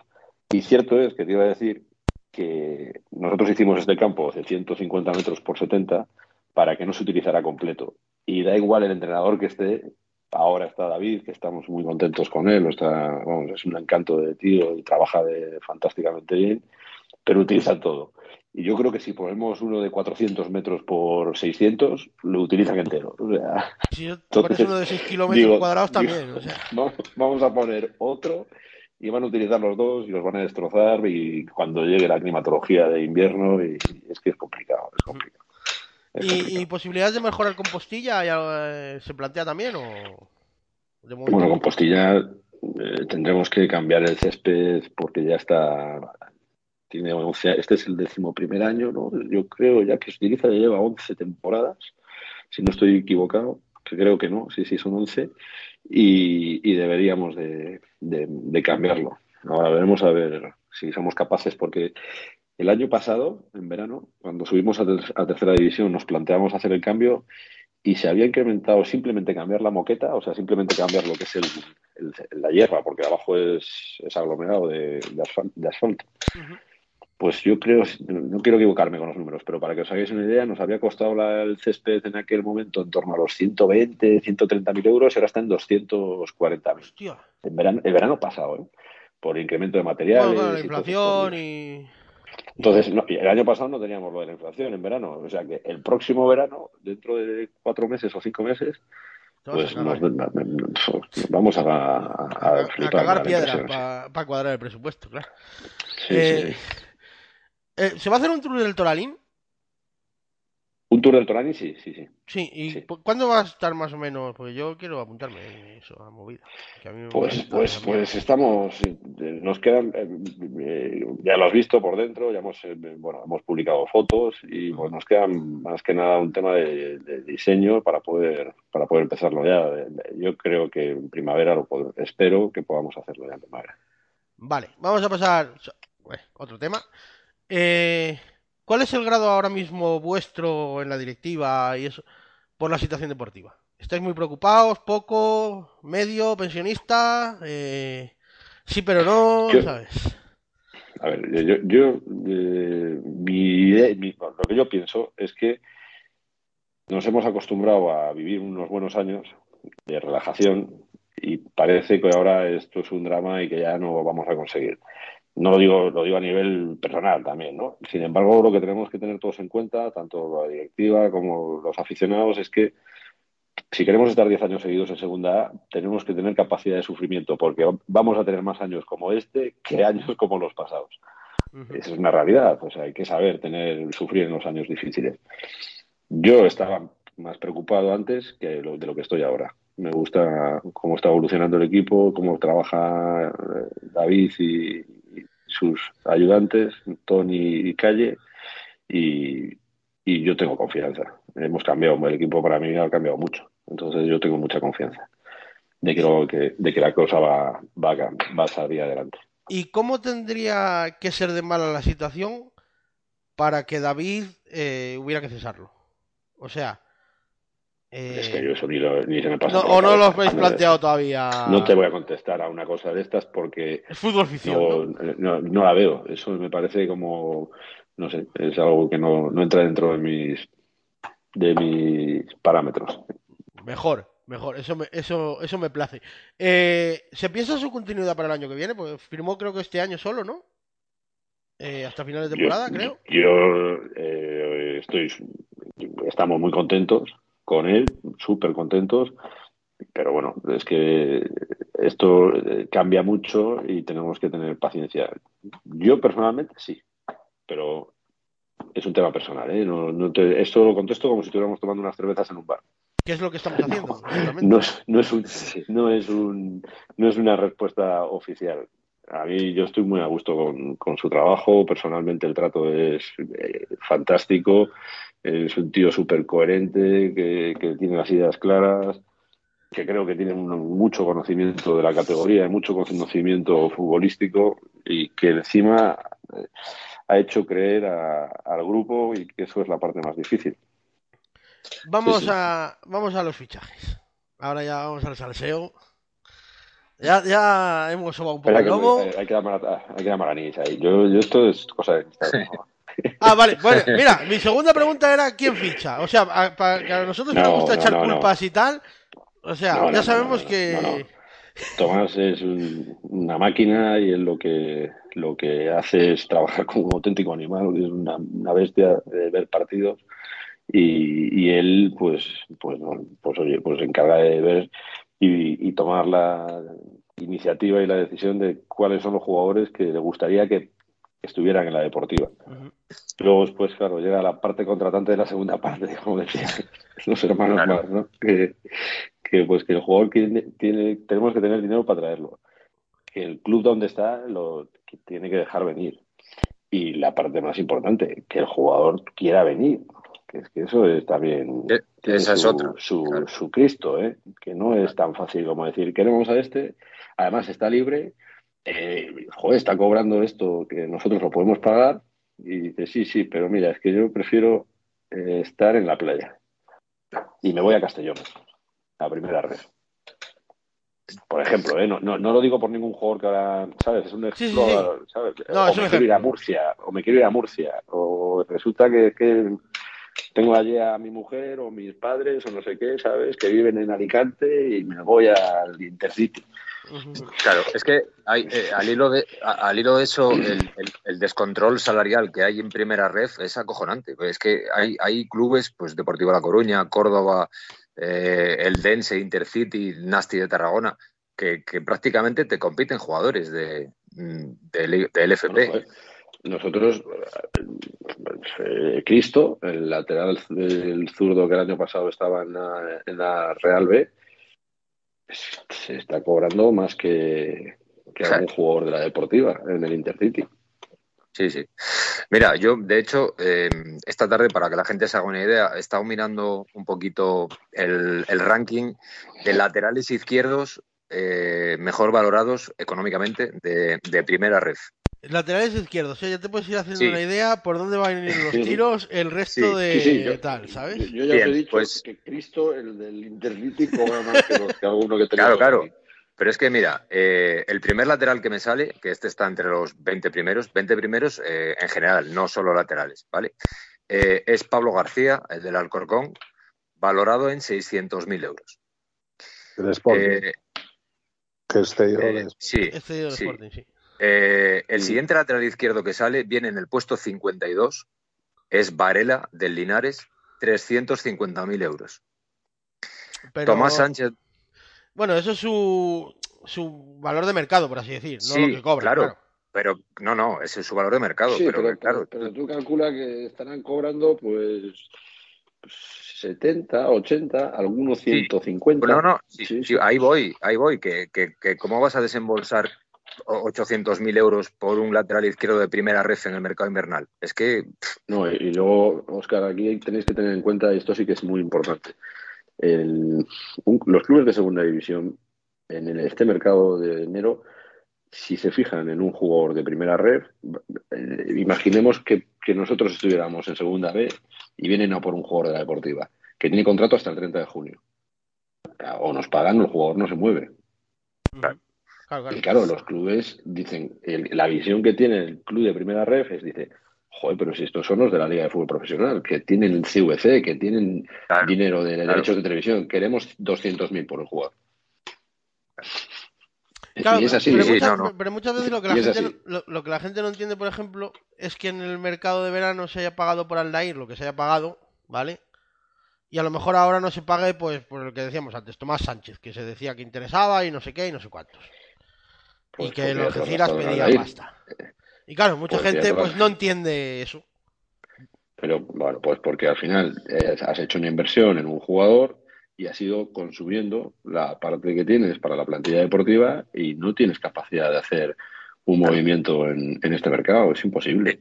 El Es límite. imposible. claro. O sea, ahí cuentas con el límite salarial. Te queda el límite que te queda. Claro, Claro. o sea, al final. El, el traspaso entra en el límite, claro. Sí, sí, sí. Por ejemplo, un jugador que tú le hagas un traspaso de 100.000 euros, o vamos a poner 120, y le firmas tres temporadas, en el límite lo que te computan son 40.000 euros por temporada, en concepto de traspaso. La licencia P, que es la primera vez que lo inscribes en la categoría, va a estar tres temporadas, son 30.000 euros de licencia P, 10.000, 10.000, 10.000. Ya llevas un paquete cada temporada de 50.000 euros. Y luego el salario del jugador. Ujú. Sí, que es, es- es de locos. Es Oye, yo, eh, sí, a, eh, Claro, a raíz por ejemplo, estamos- para que lo tengáis en cuenta, como a, a- a mero ejemplo, si nosotros ahora nos fijamos en un jugador extranjero de lateral de izquierdo que pueda venir de una liga, vamos a poner, pues no sé, la francesa o la Serie B italiana, eh, tienes que meterle por media temporada 30.000 euros de primera inscripción P porque es extranjero, el salario que le pagues y si te pide algo el club. Eso todo va al límite Es que no- es- claro. No es un mercado fácil. Y luego, a diferencia del mercado de verano, que tienes que hacer 10, 12 fichajes, entonces es más dinámico, vosotros veis que se van haciendo cosas. Aquí es, eh, oye, pues mira, es que quiero un lateral zurdo, un extremo derecho y, yo qué sé, pues un, central, que es lo que hemos hecho, ¿no? Y joder, son tres puestos muy específicos que tienen que aparecer. Para- y, que, tienen que aparecer que mejores lo que tienes. No vas a coger, ah, venga, primero que venga y para adentro. Se se Claro, eh, ¿Habéis cumplido las expectativas que teníais en el mercado invernal? ¿O os ha quedado Nos ha faltado un lateral izquierdo, eso es evidente, todo el mundo lo sabe y nosotros lo hemos dicho desde el principio y nos hubiese gustado traer un lateral izquierdo para reforzar la plantilla. Eh, hoy yo en rueda de prensa también lo he comentado. eh, Sí, sí. Tenemos que, que agradecerle a Adri Castellanos, que es un jugador que ha sido muy criticado, pero que es un chaval que hace grupo, que siempre ha estado positivo todo el tiempo que ha estado, los años que ha estado en la deportiva, que de- durante los entrenamientos entre semana es un chico que aporta una barbaridad para, para, para los compañeros y, y- oye, eh, él quería ir al Córdoba, era su, ese- ese equipo de su ciudad y nos lo ha puesto muy fácil, no nos ha forzado, porque si hubiese querido hubiese podido forzar como hacen otros y se, se ha quedado aquí porque no hemos conseguido un sustituto. O sea que- Hay que agradecerlo. oye. y Eso eso hon- honra al que- chaval, ¿eh? hay- es verdad que hay que agradecer. aquí somos los primeros que le hemos dado cera, ¿eh? O sea, no nos vamos a Pues es un esconder. tío que me, que lo, digo de verdad que es un chico que no merece todo. Es No, no, sí. Yo, yo- vamos a ver, yo personalmente no lo conozco, o sea, no- como a ninguno, lógicamente. Pero, pero bueno, oye, que no, eso no lo hacen muchos jugadores, ¿eh? Habla del carácter de, del jugador, que luego su calidad futbolística o lo que sea será mejor o peor, eso ya es otro Bueno, tema aparte. también- Pero... Ese tema, yo, eh, yo no soy un experto, eh, ni muchísimo menos como, como el experto Tomás, pero, pero Adri Castellanos no ha, a lo mejor, no ha tenido buenos partidos en Ponferrada porque tampoco ha disfrutado muchos minutos. Es muy difícil estar 10 partidos sin jugar y salir en un partido de alta tensión y, y que te salga todo perfecto. Y a veces cuando estás en esas circunstancias y fallas, pues, pues la Se dinámica personal, Sí, la dinámica no, personal es, es cuesta abajo en lugar de, de cuesta arriba. Y además que siempre... Si lo- lo, analiza, si lo analizáis de esta forma, Sí, sí, vamos a ver. pues al, final el aficionado mal, siempre, siempre se- el, el aficionado siempre se fija en el error más que en el acierto. O sea, eso es una cosa. Yo lo que digo, yo lo que digo que es una per- un jugador. eh, Os voy a poner otro ejemplo. ¿Os acordáis lo que cuando conseguimos la permanencia en el año 20 que jugamos aquí contra el contra el Almería? Ajá. Jugó Sí. el partido Manu García, el portero. No había Hostia. jugado en toda la Qué temporada. partidazo, niño. Sí. Eso es, pues, Sí. bueno, Menos pues- mal. pues No, tam- menos, eh, sí. tampoco ha estado, Adri tampoco ha estado tan mal. Para Ha no tenido algún fallo ha- puntual, pero bueno. No ha jugado, y, y- pero lo poco que ha jugado, bueno, pues ¿qué le ponemos? ¿Un seis y medio, un 7? Joder, pues, pues, Podría ser, sí. Lo que pasa eso es que, claro, es difícil. es el, el problema es, si tienes un error puntual que cuesta un gol, yo me acuerdo, por ejemplo, muchas veces, no sé si te acordarás, eh, el penalti que comete Jack contra el Zaragoza, Sí, que es una mano tonta, pero claro, todo el mundo se centra en ese fallo, que luego hizo un partido perfecto, ¿eh? O, prácticamente perfecto. Sí. Pero claro, Sí. comete un error y ese partido no lo ganas. Y claro, ya te fijas en el error, lógicamente, porque. Pero tú ves el global y dices, joder, pues no ha jugado tan mal, pero al final, en la mente del ser humano siempre se queda el punto negro en la página blanca que otra cosa. Eh, Sí, y si no sí, te habías fijado en ese error, pues ya lo remarca el, el entrenador, porque es que al final, eh, por ejemplo, yo en el lateral, pues para mí es- el punto, el punto negro o la flaqueza que ha quedado, como al final lo, lo has reconocido tú, Eduardo, y, y- y yo creo que es evidente que, que se ha buscado, pero desde un punto de vista del aficionado, a mí me llama un poco la atención Mm, ¿por qué no ha venido nadie? Es decir, no hemos encontrado a, a ese jugador que creíamos que, que podía aumentar el nivel de la plantilla, o lo hemos encontrado y al final nos hemos encontrado por- con otras dificultades de que eh, no- lo que No, tú es muy decías, el jugador al final no ha querido. No, esto es muy fácil. De las opciones que podíamos firmar en, el, pues, en la posición de lateral zurdo, ninguna mejoraba a Moy y a Adri Castellanos. Es, es así, es que no hay. Es así de sencillo. Bajo el criterio de, de- de la del gente que tenemos de la de- pues, pues del entrenador, secretario técnico, director deportivo y, y, bueno, pues digamos un poco la, la gente que estamos y que, y que valoramos y decimos, pues vamos o lo, lo contratamos o no lo contratamos. Claro, mirar, estaba la opción de contratar a la Sure, pero la Sure lleva dos años sin jugar. Y traes a la Sure y, y como lleva dos años sin jugar, pues es una incógnita, no sabes lo que puede pasar. No, y está sin además, equipo la Sure, podría firmar Sí. mañana también, pero, sí, pero el Lugo ha preferido al jugador del Tenerife que a, que a la Sure también. Como dices. Claro, es lógicamente. que es, es complicado. Es que, tú Si dices, traes a la Sure, hace- el Lasure previo a su problema médico lo traeríamos, yo creo que todos, pero la Sure está libre por culpa del problema que ha tenido. Que felizmente se Y por eso le ha dado la baja el, y por eso le ha dado la baja el, el Zaragoza. Obviamente. Comentabas hoy que el, el mercado de, de jugadores en paro lo desechamos totalmente, ¿no? Al final, Yo creo que Porque- sí, sí, sí. Nosotros tenemos que, eh, vamos a ver, un jugador que ha demostrado el compromiso con el club como es Adri Castellanos. Eh, ahora qué hacemos, Traemos- le hemos eh, impedido ir a Córdoba y nosotros vamos y traemos un, un lateral zurdo. Propongo para que os hagáis una idea. Eso nos destroza el grupo, eso destroza el grupo. Es que los jugadores van a pensar que somos unos hijos de puta. Y lo pensarían con razón. Porque, o sea, en el sentido de que es una jodienda, o sea, claro, si tú tienes, el chaval se quería ir y no lo has dejado y el chaval la ha puesto de su parte y le traes a otro, hostia, eh, cuidado, eh. Eso sí, sí. Eh, vamos a ver, Lukaku. Hoy has anunciado Sí. que se ha, eh, ha sido despedido. Eh, yo- aquí te voy a dar mi opinión personal. Y un spoiler, no va a salir bien. Eh, creo, ¿eh? O sea, por, por todos los precedentes que hay, eh, yo creo que no va a salir bien. Si vosotros tenéis todos los pelos de la burra en la mano, yo me parece perfecto, pero no sé. Eh, Pero me parece no una a salir decisión, bien, una eh, decisión muy drástica, ¿eh? O sea, me refiero. En el caso de que nos denuncie. Claro, claro, en el caso de que nos denuncie, hablo, claro. Eh, Ah, vale, vamos a ver. Si nos denuncia, pues tendremos que pagarle la parte que le corresponde del contrato de aquí a final de temporada y ya está. Solo tenía firmado este año. Sí, solo este año. le quedan seis meses por cobrar. Ese es el riesgo que hemos corrido. Pelearemos por no pagárselos. Vale, vale. No, no, no. Yo no. O sea, vamos a ver. No, no, no estoy en contra de la decisión. O sea, yo creo que si judicialmente va esto, nos va a tocar pagar, ¿vale? Que, que a lo Pues mejor hubiera claro, sido ¿no? mejor. rescindirle y ya ver. está. Como. Eh, Y, A ver, yo te- es una de- ahora voy a hacer, os voy a hacer una pregunta. No, no. Sin saber, no ¿eh? O sea, vamos, yo hablo como aficionado desde ¿Creéis, fuera. cre- cre- ¿Creéis que no hemos intentado llegar a un acuerdo? En- No, no, me imagino que sí, claro, claro, En claro. los últimos 20, en los últimos 20 años, eh, cuando el club ha- ha hecho una acción o realizado una acción como la, la de esta mañana? Ninguna, que yo recuerde. Una acción, por cierto, que, que es- se- los aficionados lo comentábamos, ¿eh? que ahora parece que ahora que se, que se ha hecho, nos echamos todas las manos a la cabeza y Pero todos lo hubiéramos todo- hecho.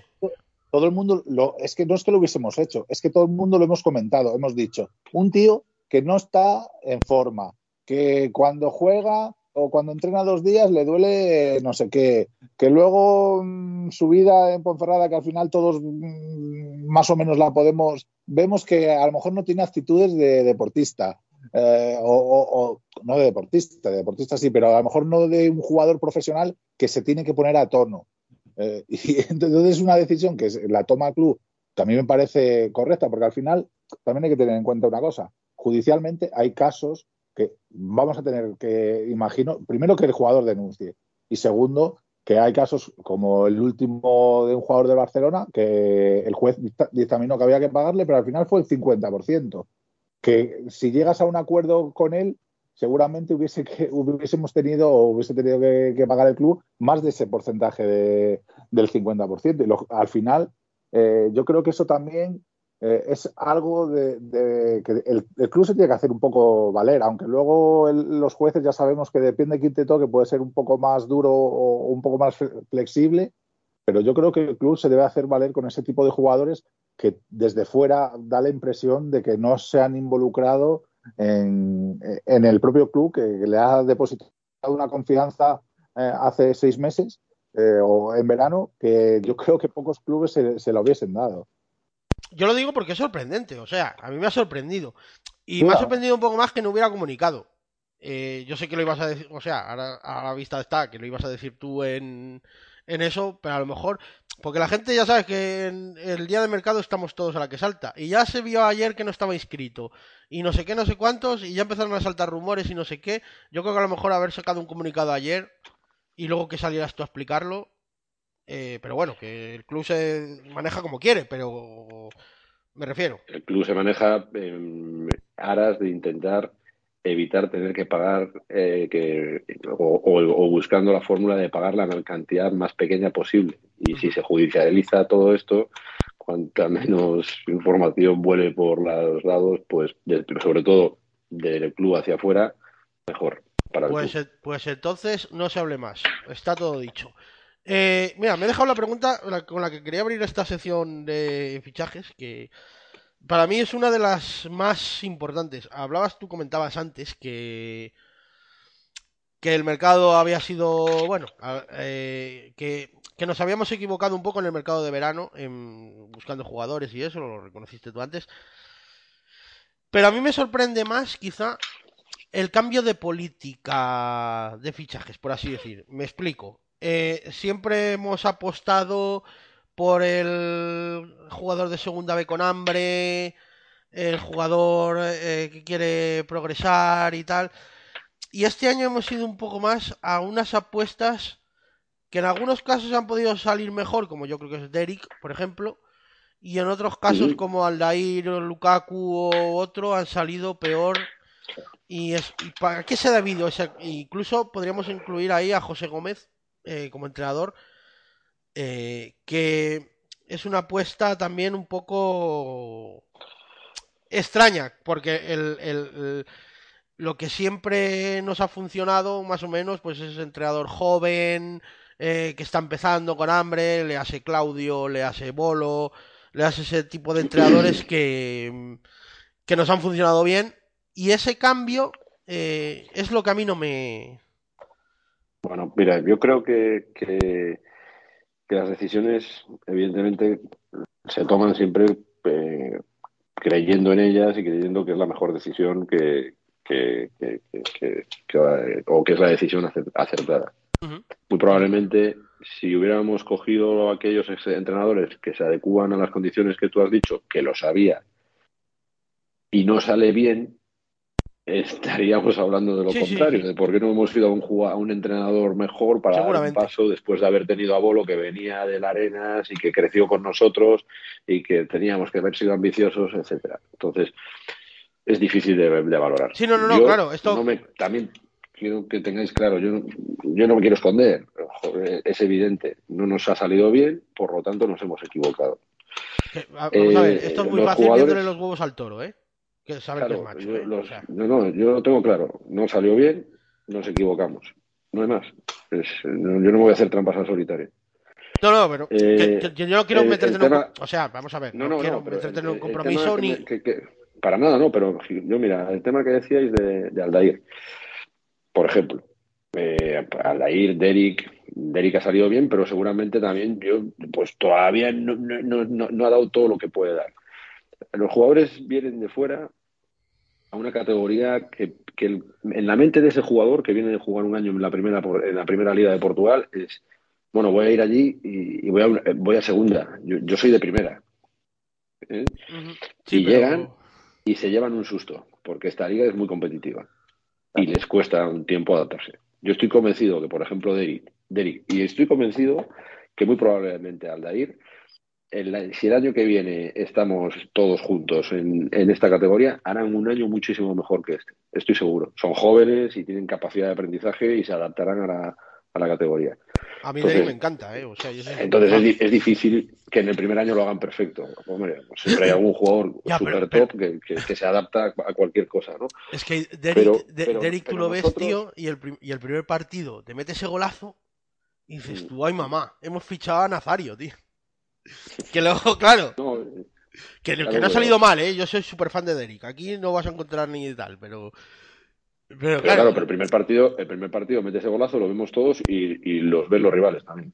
Y ya entonces el siguiente ya no tiene. Bueno, eso habría que hablar de los para- arbitrajes con, con Derek, porque eso es una cosa que parece que tener un delantero de 1.93, macho, o sea, da vía libre al defensor para hacer lo que le dé la gana, pero bueno.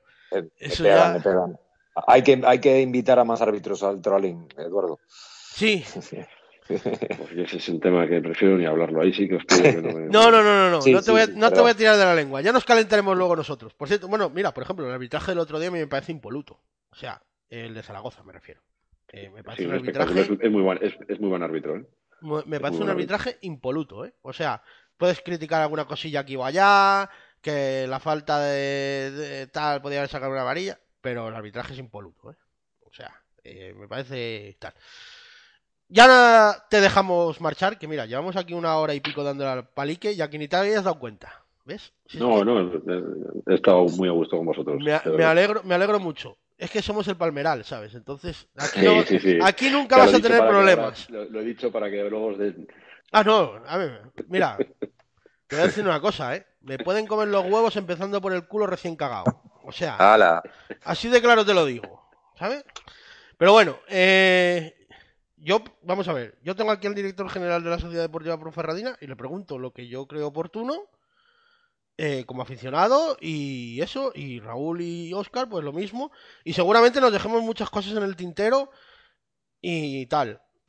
Pero, chico, el que quiera tener al director general de la Sociedad Deportiva Ponferradina, que se monte un podcast y lo llame y veremos a ver qué pasa. ¿Hay caso Sielva? Por cierto.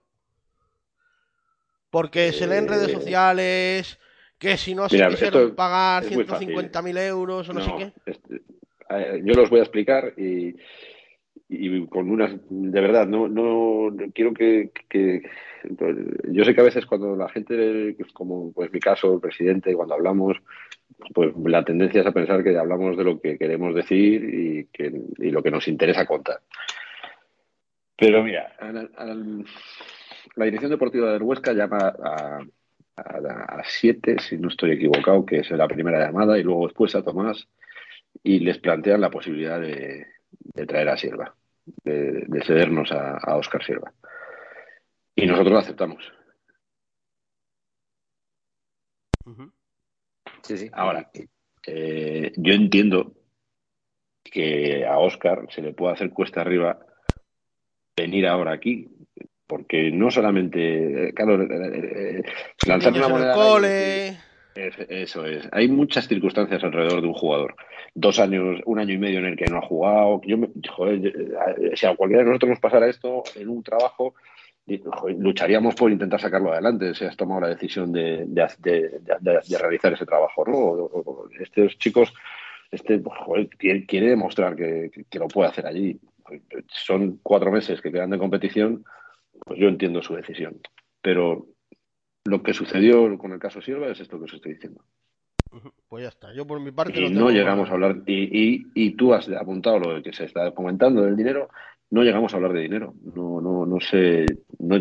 aquí cuando se empieza a hacer una negociación hay que primero plantar unas bases y lo que os explicaba antes, ¿no? Que tiene que el club dejarlo salir, tiene que o estar libre el jugador y luego que el jugador quiera venir.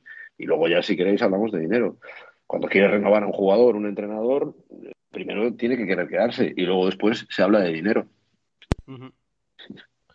lo primero es la voluntad al final. Lo que siempre se dice, siempre decimos los aficionados, el, jugador juega donde quiere. Que es más verdad que cualquier otra cosa. Nosotros hemos tenido la opción. dale, dale. Perdona, ya con esto digo, nosotros hemos tenido la opción de traer cedido a un jugador del Cádiz, del Cádiz, bueno, del, del, del, sí, Cádiz y no ha querido venir el jugador. Y el Cádiz nos lo dejaba gratis. El, el Malí, ¿no? Eh, Madi. Sí, sí, sí, sí, sí. lo dejaba gratis. El Cádiz nos, quería colaborar, ayudarnos y, no nos cobraba un euro por el jugador. Y teníamos los contratos redactados y todo. El representante le aconsejó no venir, el jugador quiso. Muchas veces los representantes, macho, o sea, bueno, yo qué sé. Bueno, eso ya es un mundo que, que bueno, eh, casi, casi, son peores los, los papás que los repres. Bueno, eh, a, la hora de, negociar. Sí, no, eso sí. Te voy a hacer dos preguntinas rápidas y luego si quieren Raúl y Oscar, eh, si tienen alguna en el tintero, y ya te dejamos que vuelvas a tu vida ordinaria, porque ya te hemos tenido entretenido bastante tiempo. El otro día estuve en la junta de socios del básquet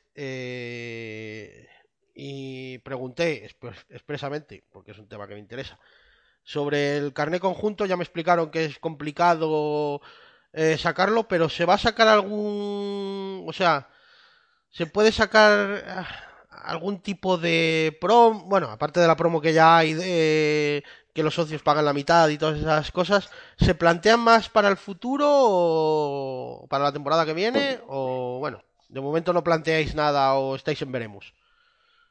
Nosotros tenemos un acuerdo con el baloncesto que, comenzó, digamos, a ser más intenso en esta, esta temporada y, la intención es que, crezca. Entonces, pero ciertamente también os digo que, que Oscar, que tengo una relación fantástica y, con Manu y, desde, antes de estar en, esto del fútbol y el baloncesto, pero es que es que ahora mismo nosotros tenemos la cabeza en otra historia, no en el baloncesto. Bueno, pues nada. Y ellos me proponen cosas, pero hay muchas veces que de verdad eh, digo, joder, déjame ver qué, hacemos este fin de semana, déjame que saquemos ahora esto, ¿sabes? Entonces, pero haremos cosas, intentaremos. Eh, uno conjunto es difícil por el volumen de socios que tenemos nosotros también. Sí, no, ya, me explicó también que era difícil por, eh, porque tendría que ser como una especie de absorción que absorbierais al club y tampoco ellos querían eso y bueno, era un poco complicado por temas más que nada jurídicos, pero bueno, que yo te lo, yo lo comento porque lo comenté allí y bueno, me interesa saber la opinión de la otra mejoraremos, parte. Mejoraremos las condiciones para, o sea, bueno, y creceremos en la unión, que yo creo que es lo que tenemos que hacer. Eh, y otra cosita más. Hoy el Barça, bueno, eh, ha escrito a Gaby en la primera plantilla recurriendo a la justicia ordinaria, eh, tal. Es un tema un poco complicado eh, ¿No crees que crea un precedente peligroso? O sea, porque ahora a la Ponferradina se le hinchan las pelotas que quiere escribir a Messi, por ejemplo, o al que sea, ¿sabes? O a Borja Iglesias, pues no irte a Messi. Y, recurre a la vida judicial y, no sé, abre un precedente peligroso, ¿no? Me parece a mí, por lo menos. Sí, sin lugar a dudas que sí, pero es que que yo creo que, donde se abre la caja de Pandora es también con la redacción de la nueva ley del deporte que, va a derivar muchas cosas a la justicia ordinaria y, creo que, es un error. Pero bueno, esto es lo que tenemos y hay que manejarse con estas normas. Con esto voy a secarar, ¿no? Que diría aquel. Exacto, exacto. Raúl, Oscar, ¿alguna cosita más? Sí, mira, yo vi escuchando a, a, Eduardo y conociendo un poco cómo, cómo, cómo, es el devenir, sobre todo, entre comillas, económico del club, eh, me parece a veces un, un pequeño milagro estar en, en, liga profesional y me parece que un club como nosotros nos cuesta muchísimo, muchísimo eh, encontrar ingresos que haga que crecer al club, ¿no? Y yo soy un ferviente defensor de, que tenemos que vender jugadores. Eh, yo le quería preguntar a, a Eduardo si, si, como creo que el club ha crecido en cuanto a aumentar la cláusula de los jugadores, pues también les ha aumentado el sueldo, ¿no? Entonces, eh, ahora, por lo que sabemos, pues hay jugadores que tienen unas cláusulas bastante altas y que sería pues, muy interesante pues poderlos vender, no, no por la totalidad de la cláusula, que sería lo ideal, pero puedes tener una fuerza negociadora. Hemos recibido muchas ofertas de, de jugadores, nos hemos planteado decir, mira, pues vendemos a fulanito, a menganito, nos arregla un año o dos económicamente, eso puede permitir aumentar eh, el límite salarial, o al final se habla mucho de que quieren a este, quieren al otro, pero no llegan clubes poniendo la, la pasta. Pues mira, eh, no ha sido el mejor verano para, para, poder vender jugadores, porque no ha habido un movimiento muy, muy alto y sobre todo pues los jugadores que nosotros teníamos este verano con posibilidades de salidas. No es lo mismo pues un delantero que un, que un, central, en el caso de Pascal. Y a veces lo de poner cláusulas altas pues es un arma de doble filo, porque cuando la cláusula es baja nos quejamos porque es baja, pero vienen y lo compran, y cuando la cláusula es alta te ofrecen menos dinero y tú estás cebado con que la cláusula es alta y no aceptas la oferta. Entonces, hay que buscar un punto intermedio muchas veces que, creo que, estamos en, esa evolución.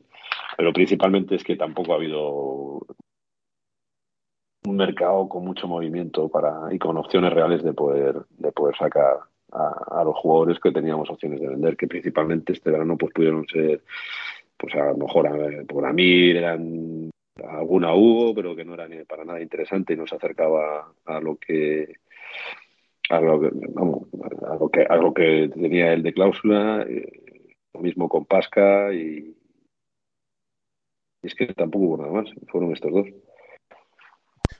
El club Oscar, bien. Ah, porque hay, club, hay clubes, perdona, hay clubes que, que solo tienen pre presupuestado eh, o, el, o, tenemos una estimación de, de, en un futuro de decir, pues mira, eh, tenemos que intentar eh, cada temporada vender por un millón de euros, que es lo que, por ejemplo, hablábamos de que nos podía dar la, la Junta para, para ver esa dimensión de, de la cantidad de, de, dinero que puede ser.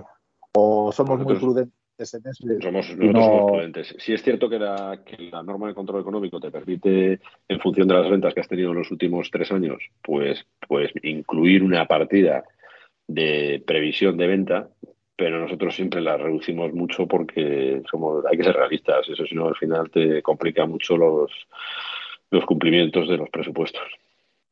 Y luego lo puedes meter, si no vendes... un, luego lo puedes meter como un ingreso extraordinario y te aumenta el límite. Claro, pero, sí, pero que ya te lo vamos no, no, me refiero, que hemos sea... vendido. Nosotros en estos años en el presupuesto ya podemos meter aumentar el límite en 300.000 porque hemos vendido a jugadores por 600.000, ¿no? Uh -huh. eh, pero es una hay que tener cuidado con, con estos porque estas cosas porque no puedes claro es, es, que es un, un hecho que no que no es para nada cierto es que es muy muy volátil no lo puedes vender como no puedes lesiona y a quién se lo vendes. Y es una realidad que los jugadores se pueden lesionar. Sí no no está claro. Oscar alguna cocina más o Raúl eh, no, yo simplemente quería aprovechar este minuto para agradecer a Eduardo que haya estado aquí hoy. Eh, nosotros somos eh, cuatro amigos, cinco, que hacemos esto por puro fanatismo por la deportiva. Y la verdad que es muy de agradecer que hayas estado aquí, que lleves aquí una hora eh, contestando a todo. Y, me siento primero orgulloso y por Red Azul y luego agradecido de, de, que hayas venido, Edu. Muchas gracias. gracias a vosotros, Oscar. Ya sabes que yo en la medida de lo posible lo que puedo contestar, lo contestaré siempre y a vosotros y a que me lo pregunten. Eso no, no, no me gusta esconderme.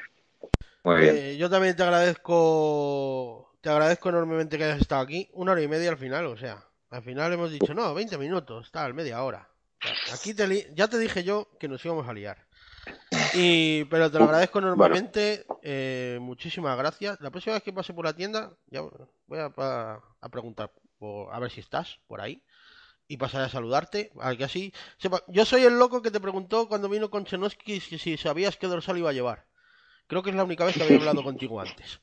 Así que ese soy yo. Pues luego, me puse el, luego me puse el número de Konchenovsky y así, y así fue la cosa, ¿sabes?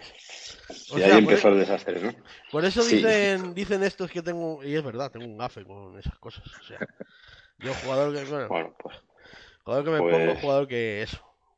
Pues ya, no, una camiseta, tenemos una camiseta cada semana con el delantero del equipo rival.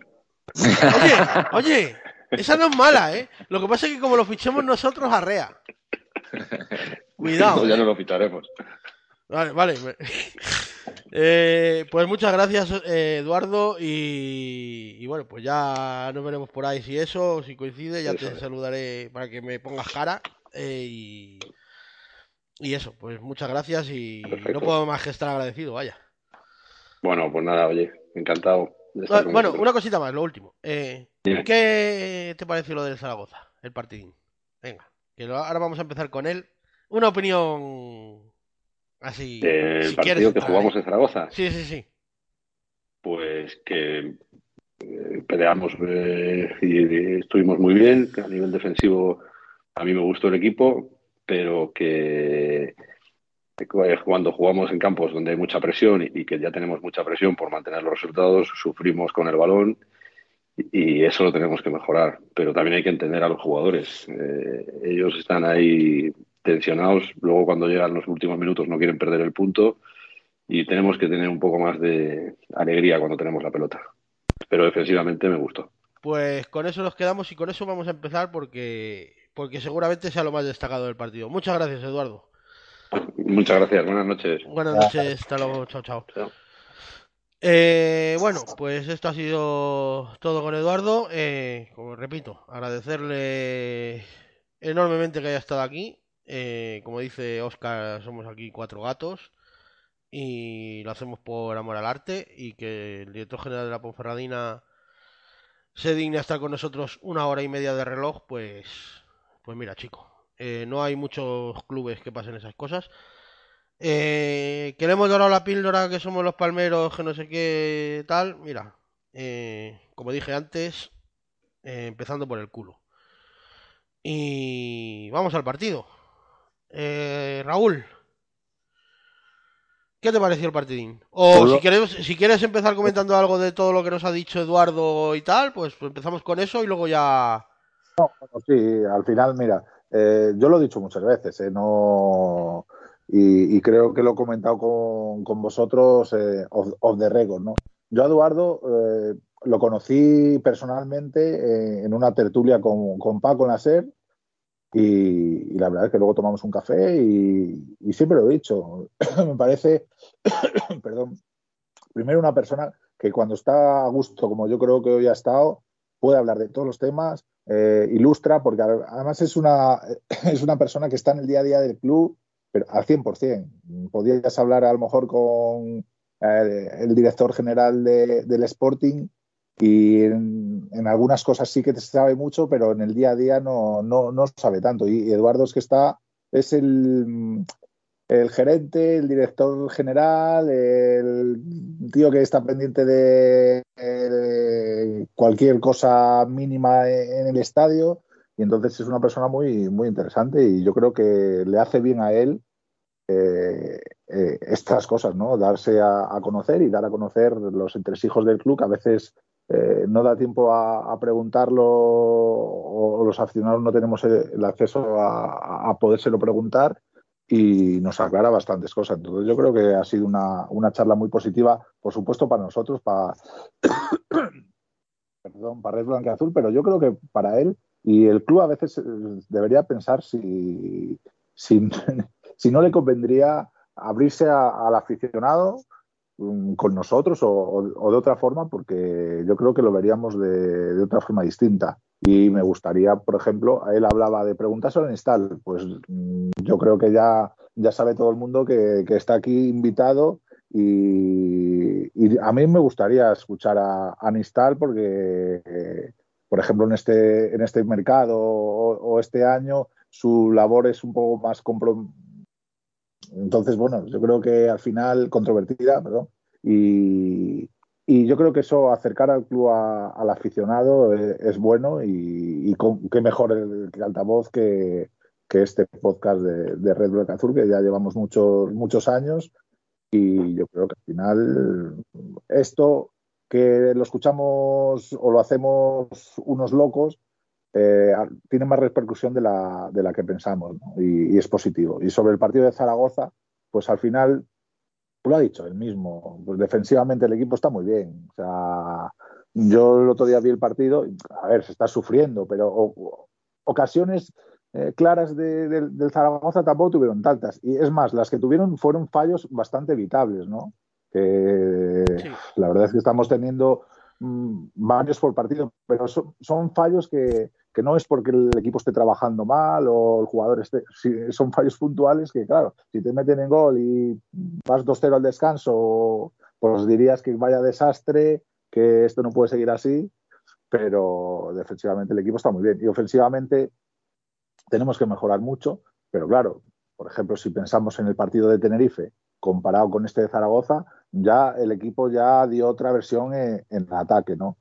Y, bueno, pues al final eh, portería cero, como dice Gallego, es fundamental. Te aseguras un punto. Si llegamos a, si no llega a hacer Cristian Álvarez ese Maradón, hubiésemos ganado 0-1 en el 87 y estaríamos todos diciendo que el planteamiento fue perfecto y que así es como hay que, jugar. Y al final, fuera de casa, más o menos, no podemos ir de tú a tú, al contrario. Me da, me da un poco de pena porque yo creo que el Zaragoza y según estaba el público, además de, nervioso, el Zaragoza era un equipo que, podíamos batir, pero bueno, al final venimos de donde, de donde venimos y yo creo que el punto es bueno y sobre todo hay que hacerlo bueno el domingo, que este sí que es un partido que hay que ganar sí o sí, o sea, yo no contemplo otra cosa que no sea ganar el domingo. Sí, no, no, no, eh, luego hablaremos de ello, pero... Pero vamos, el partido fundamental es el domingo. Había que salvar Zaragoza, que además es una plaza maldita para nosotros. Eh, de hecho, ayer es la primera vez que no nos meten gol allí. O sea, es una cosa de... Hemos ido siete veces, creo. Y nos han metido gol siempre. Y, ayer... Perdón.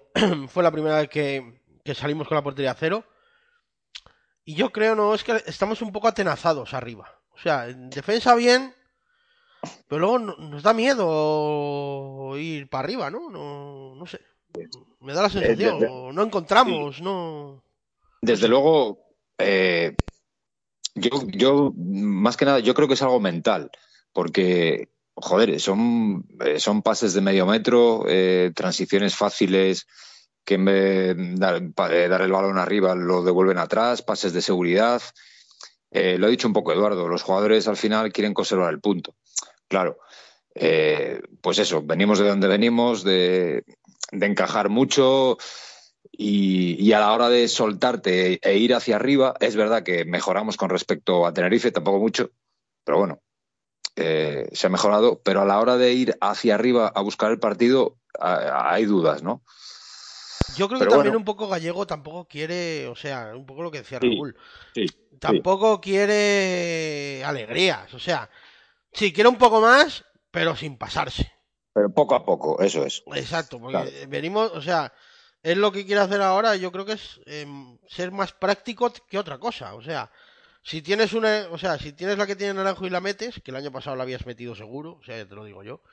Si tienes la que tiene naranjo y la metes, bien, y si no, pues 0-0 y a correr. O sea, un poco como el Burgos de principio de temporada. Estamos ahora en esa fase de, de, temporada. claro, solo que, unos meses después, pero eh, a ver, yo estoy personalmente contentísimo con, con la faceta defensiva del equipo, porque es que era una sangría, eh, íbamos a la B de cabeza. Eh, yo creo que David Gallego lo ha visto muy bien, que tenía que empezar a construir desde ahí, lo hemos hablado aquí muchas veces. Y, Y, bueno, pues como dice Raúl, hay que refrendar e-, ese punto de fuera en el, en el partido del domingo que, que yo creo que es importante descargar de, bueno, luego lo haremos, pero descargar de, carga emocional ese partido porque eh, nos jugamos mucho. Va a ser difícil eh, que, que, que, los jugadores no salgan pensando en, la clasificación, pero eh, trabajo del entrenador, del cuerpo técnico esta semana, mirar eso y, salir a jugar al fútbol y, sobre todo ganar. Te, digo una cosa, ¿eh? En el mes de enero hemos sacado cinco puntos, que son un, la victoria contra Villarreal B y los dos empates contra Tenerife y Zaragoza. Y no sé si habrá algún enero mejor en lo que, en lo que hemos estado en segunda, ¿eh? O sea, eh, yo creo que Gallego ha salvado enero, un mes que tradicionalmente se nos da como el culo. O sea, no recuerdo otros años, pero. O sea, que en enero en general se nos suele dar bastante mal. Y, hemos salvado con cinco puntos en cuatro partidos, que no me parece. Además, cuatro partidos, dos visitas fuera y, una visita en casa con un rival complicado y otra el con el líder y otra con un rival directo al que tenías que ganar y le ganaste. O sea, yo creo que no es un mal papel para, para este mes de enero. No, sé cómo lo veis vosotros al final, es que eh, yo soy de los que creo que a, Gallego le faltan aún puntos para refrendar su buen trabajo. Desde luego que éramos una feria con, el anterior entrenador, ¿no? Eso es, indiscutible. Y, es, y Gallego, primero, eh, ha visto rápidamente los problemas que teníamos, ¿no? O sea, que no ha querido ser un inventor del fútbol y lo ha tenido claro desde el minuto uno. O sea, el equipo tiene que mejorar defensivamente y a, partir de ahí todo lo demás. Lo dijo en una rueda de prensa hace poco, que él aspiraba a ser el equipo menos goleador en, la segunda vuelta. Si conseguimos eso, nos salvamos seguro. O sea, estoy totalmente convencido. y, y, ha visto ese, problema y, está trabajando allí. ¿Qué pasa? ¿Que ahora hay que trabajar ofensivamente? Sí. La duda que me queda es cómo mejorar ofensivamente sin que defensivamente lo notemos. Porque no creo que seamos un equipo mm, físicamente como para jugar demasiado largo. Ni nosotros ni la mayoría de los equipos de, la categoría. Y yo creo que ahí eh, es la duda que tengo. Pero necesitamos más puntos y, el domingo, pues bueno, pues es que hay que ganar. Es que no, es verdad que estuve a punto de, decirle a Eduardo y, y, no lo dije porque lo pensé, dije, a lo mejor es que tampoco conviene, como decía Oscar, meter mucha presión de decir, porque le iba a decir, es que no he notado nada que el club haya dado mucha importancia al partido del domingo de cara al exterior. Al interior estoy convencido de que sí. Pero claro, nunca sabes si, si eso es bueno o malo. Mm, no tenemos muchas experiencias en ese tipo de partidos positivas, cuando el Toralín ha estado a reventar y cuando teníamos que ganar sí o sí no recuerdo mucha, muchos partidos que, al final los sacásemos adelante, incluso algunos de, de playoff de ascenso que lo teníamos de cara, como el de, el de San Andreu. Entonces, en ese sentido, a lo mejor eh, es la duda esa, pero claro, también el Racing juega con eso, o sea, que ellos también estarán, estarán presionados, o sea, y jugar fuera de casa, yo creo que en estos partidos, si ahora le dices al Racing si prefiere jugar en casa o, fuera, hubiese dicho que en el Sardinero, entonces eso también lo tenemos que aprovechar. En casa cambiamos. Yo creo que también el, jugador cambia un poco eh, el chip y es más atrevido y, yo, yo creo que, ofensivamente el equipo también va, va a hacerlo bien el, pero, pero te digo una cosa, o sea, eh, yo creo que ofensivamente tampoco tenemos que, o sea, tampoco tenemos que hacer el equipo tan largo. Yo creo que con acertar tres pases, o sea, debería llegar. Es que el otro día hubo momentos del partido, macho, que es que era un dolor de muelas, o sea, yo le estaba gritando a la tele, al de amarillo, al de amarillo. Hostia, es que es que era una cosa de locos, ¿eh? Es que y yo creo que acertando dos o tres pases clave, tampoco porque al final a los jugadores de arriba, por lo menos a los del otro día, lo que les va es correr. Y cuando hacíamos transiciones rápidas, veíamos que hacíamos peligro. Entonces, Ya, eh, es acertar en esas transiciones. Es que son cosas. Más que jugar eh, eh, con el equipo excesivamente largo, ¿sabes? Sí, eh, por ejemplo, al hilo de lo que estás diciendo, por ejemplo, la jugada de Naranjo, si os acordáis que Sí. dispara desde, desde 30 metros, tiene dos opciones, una izquierda y otra derecha, Ajá. y, y decide disparar desde muy ahí, lejos. tío, de una Eh, manera. Sí, es. Joder, eh, llévala 10 metros más y luego te apoyas en un compañero que te la devuelva la jugada de Cartagena, que se la deja pero muy bien si, es que, si es que además, eh, o sea, ya tenía encima al tío, tenía pase. O sea, Claro, claro. porque, porque a ese tío ya libraba la línea. O sea, ninguno de los dos compañeros estaban fuera de juego, la podía haber echado para el lado que hubiera querido, Sí, que, que, que tenía dos tíos, dejaba dos tíos solos. sí, O sea, sí. y, y dejaba dos tíos solos, corriendo, que podían llegar a la portería, hacer el pase a la muerte y ¡pum! O sea, es que, no sé, ahí Eh, Naranjo fue- decidió mal, pero mal sobre, fatal. sobre- sobre todo la primera parte fue un despropósito. Eh, la salida con Agus en banda y Naranjo arriba no salió nada bien. Gallego se dio cuenta pronto y, y- y a partir de ahí empezamos a mejorar.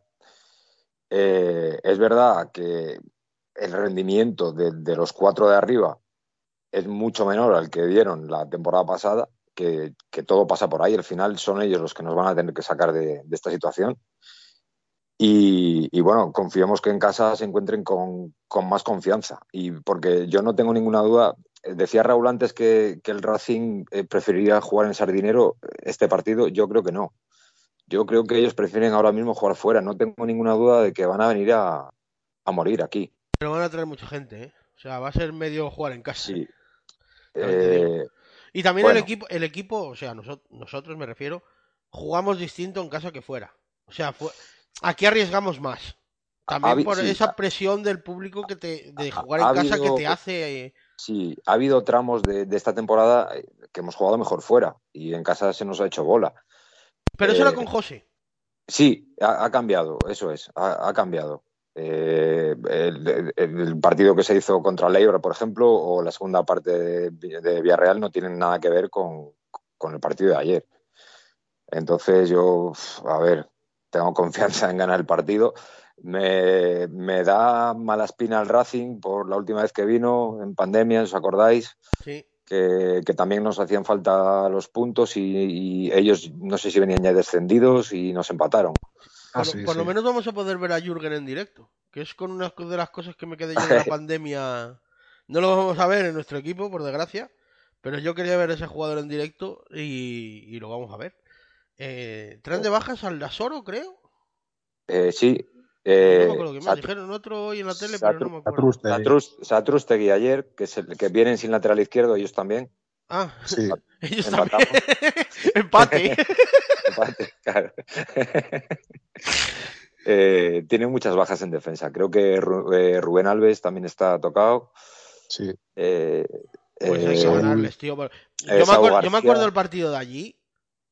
Les hicimos daño con nada, ¿eh? Con muy poquita cosa, ¿eh? sí, fue aquel gol medio raro de El gol con la mano que metieron ellos y luego que nos pitaron, le pitaron un penalti a Amo, que eso no es Sí.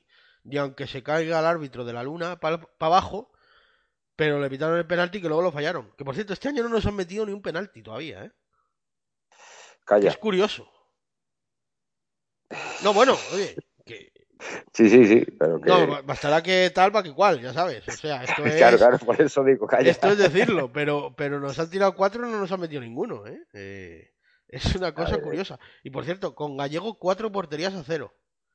Lleva ocho Increíble. partidos, creo, o nueve. Es Increíble. prácticamente la mitad de los partidos, ¿eh? Increíble. Es la clave, es la clave. La mitad de los partidos, que la mitad de los partidos sumando. Porque al final sumas uno, sumas tres, pero es sumar.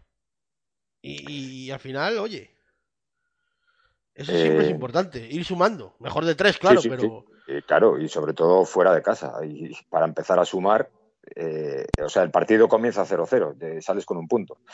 Sí, no, con no, lo está cual, claro. Sí, sí, eh, eh, es increíble que cuando- de donde veníamos, de encajar dos goles todas las primeras partes, a, a hacer cuatro partidos con portería cero. Es increíble el trabajo, de verdad que, que muy bueno. Sí, ¿eh? y la, y la sensación, porque es que antes nos metían dos, pero uf, daba la sensación que nos podía meter siete. Sí, sí, sí, sí. Y el ahora, partido de pues, Miranda fue un poco el más flojo defensivamente, yo creo que. Pero. Y en Andorra. No, no, pero me refiero con Gallego.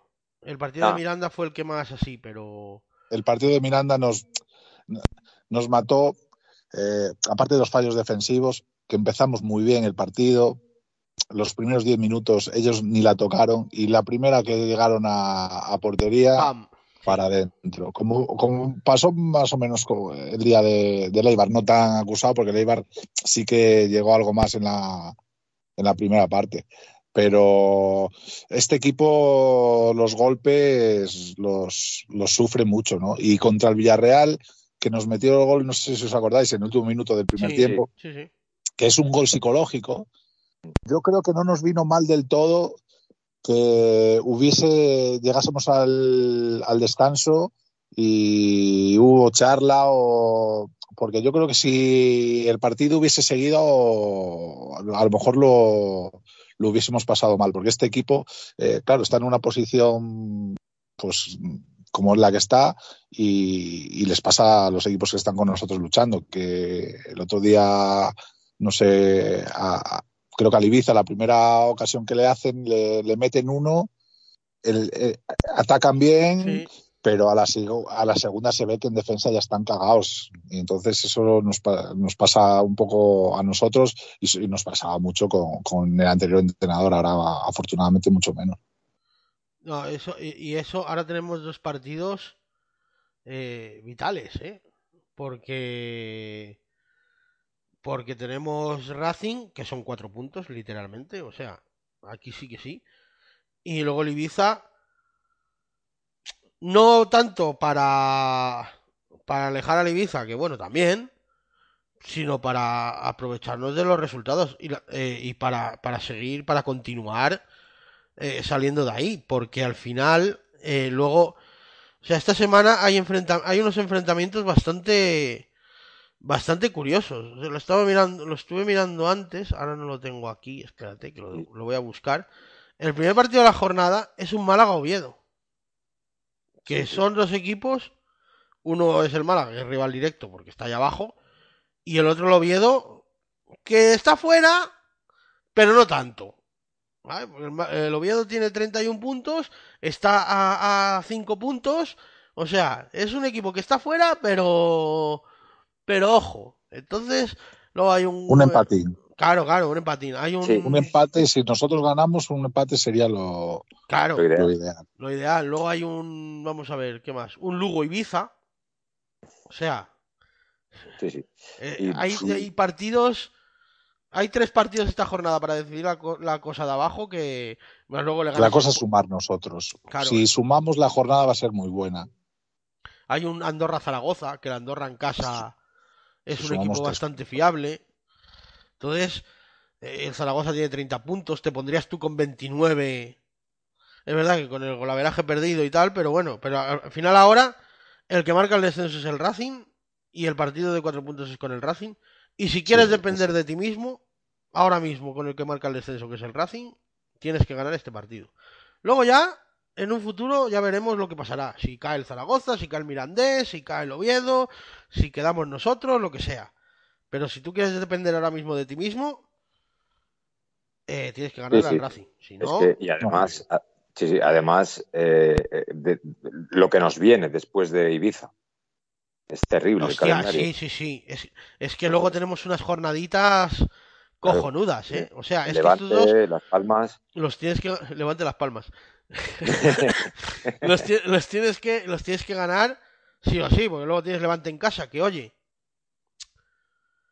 Eh, a, Sí, a mí me bueno. gustó el equipo contra, o sea, contra el Levante empataste con Gallego a ceros allí, no te metieron gol, o sea, es verdad que es un equipo que te apretó y que te hizo muchas ocasiones, pero porque calidad tiene a raudales, pero pero tal, pero es un equipo que a lo mejor puedes no perder. Eh, y luego Eso ti- yo creo que va a marcar estos dos partidos. A ver, hay que ir partido a partido, eso ya es, es obvio. Pero como aficionados podemos ir un pelín más allá. Y yo creo que si sacamos um, resultados muy positivos en estos dos partidos, al Levante le podemos hacer mucho daño aquí. ¿eh? Yo estoy convencido de que si vamos con derrotas o con y con una presión ya aumentada por mil, pues es el típico partido que juegas bien y te ganan 0-1.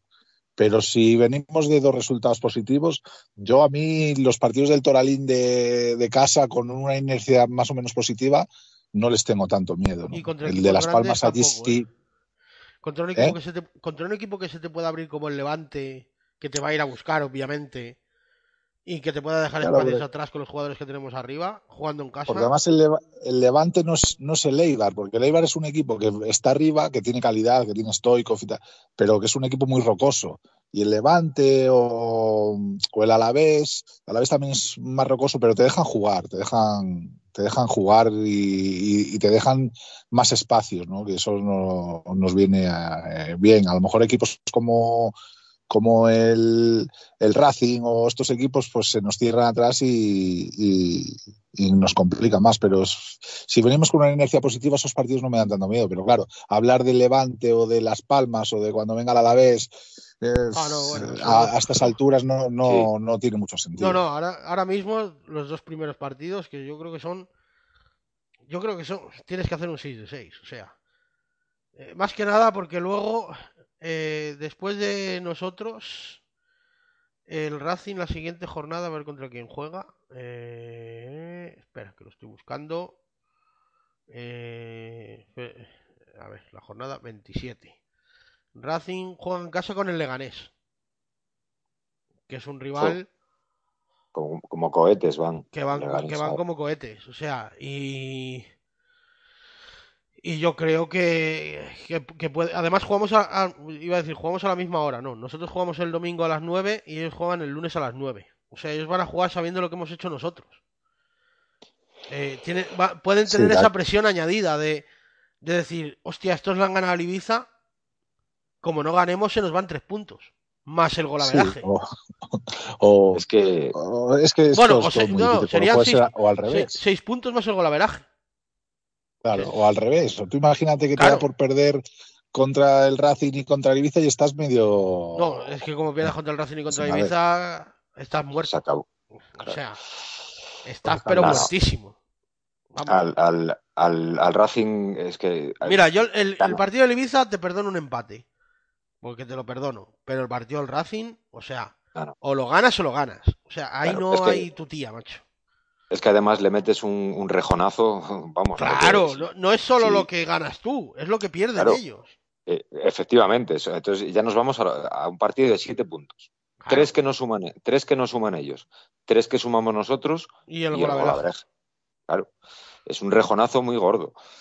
Entonces, eh, es que es, eh, parece mentira que estemos hablando de jugar una final en, a primeros de febrero, pero es que es así.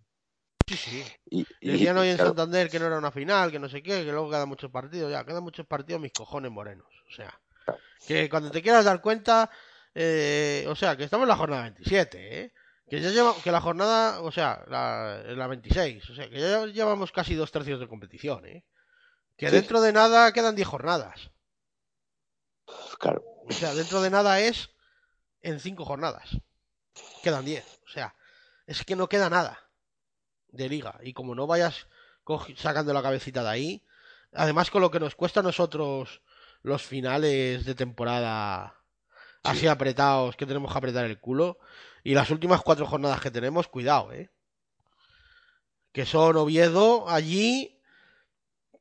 Eh, ¿Quién más? Oviedo allí, Málaga aquí, que esa va a ser crucial. Uf. Si no estamos fuera de la cosa. Huesca allí, eh, Albacete, aquí, bueno, son las cinco últimas, perdón. Y Sporting allí. O sea, es que encima terminas fuera, en casa del Sporting, que a lo mejor el Sporting también está luchando como tú, porque tampoco es que esté muy para allá. ¿Sabes? Ojalá que ese partido nos juguemos algo con el Oviedo. muy bueno, muy buena. Eso, está, eso estaría bien.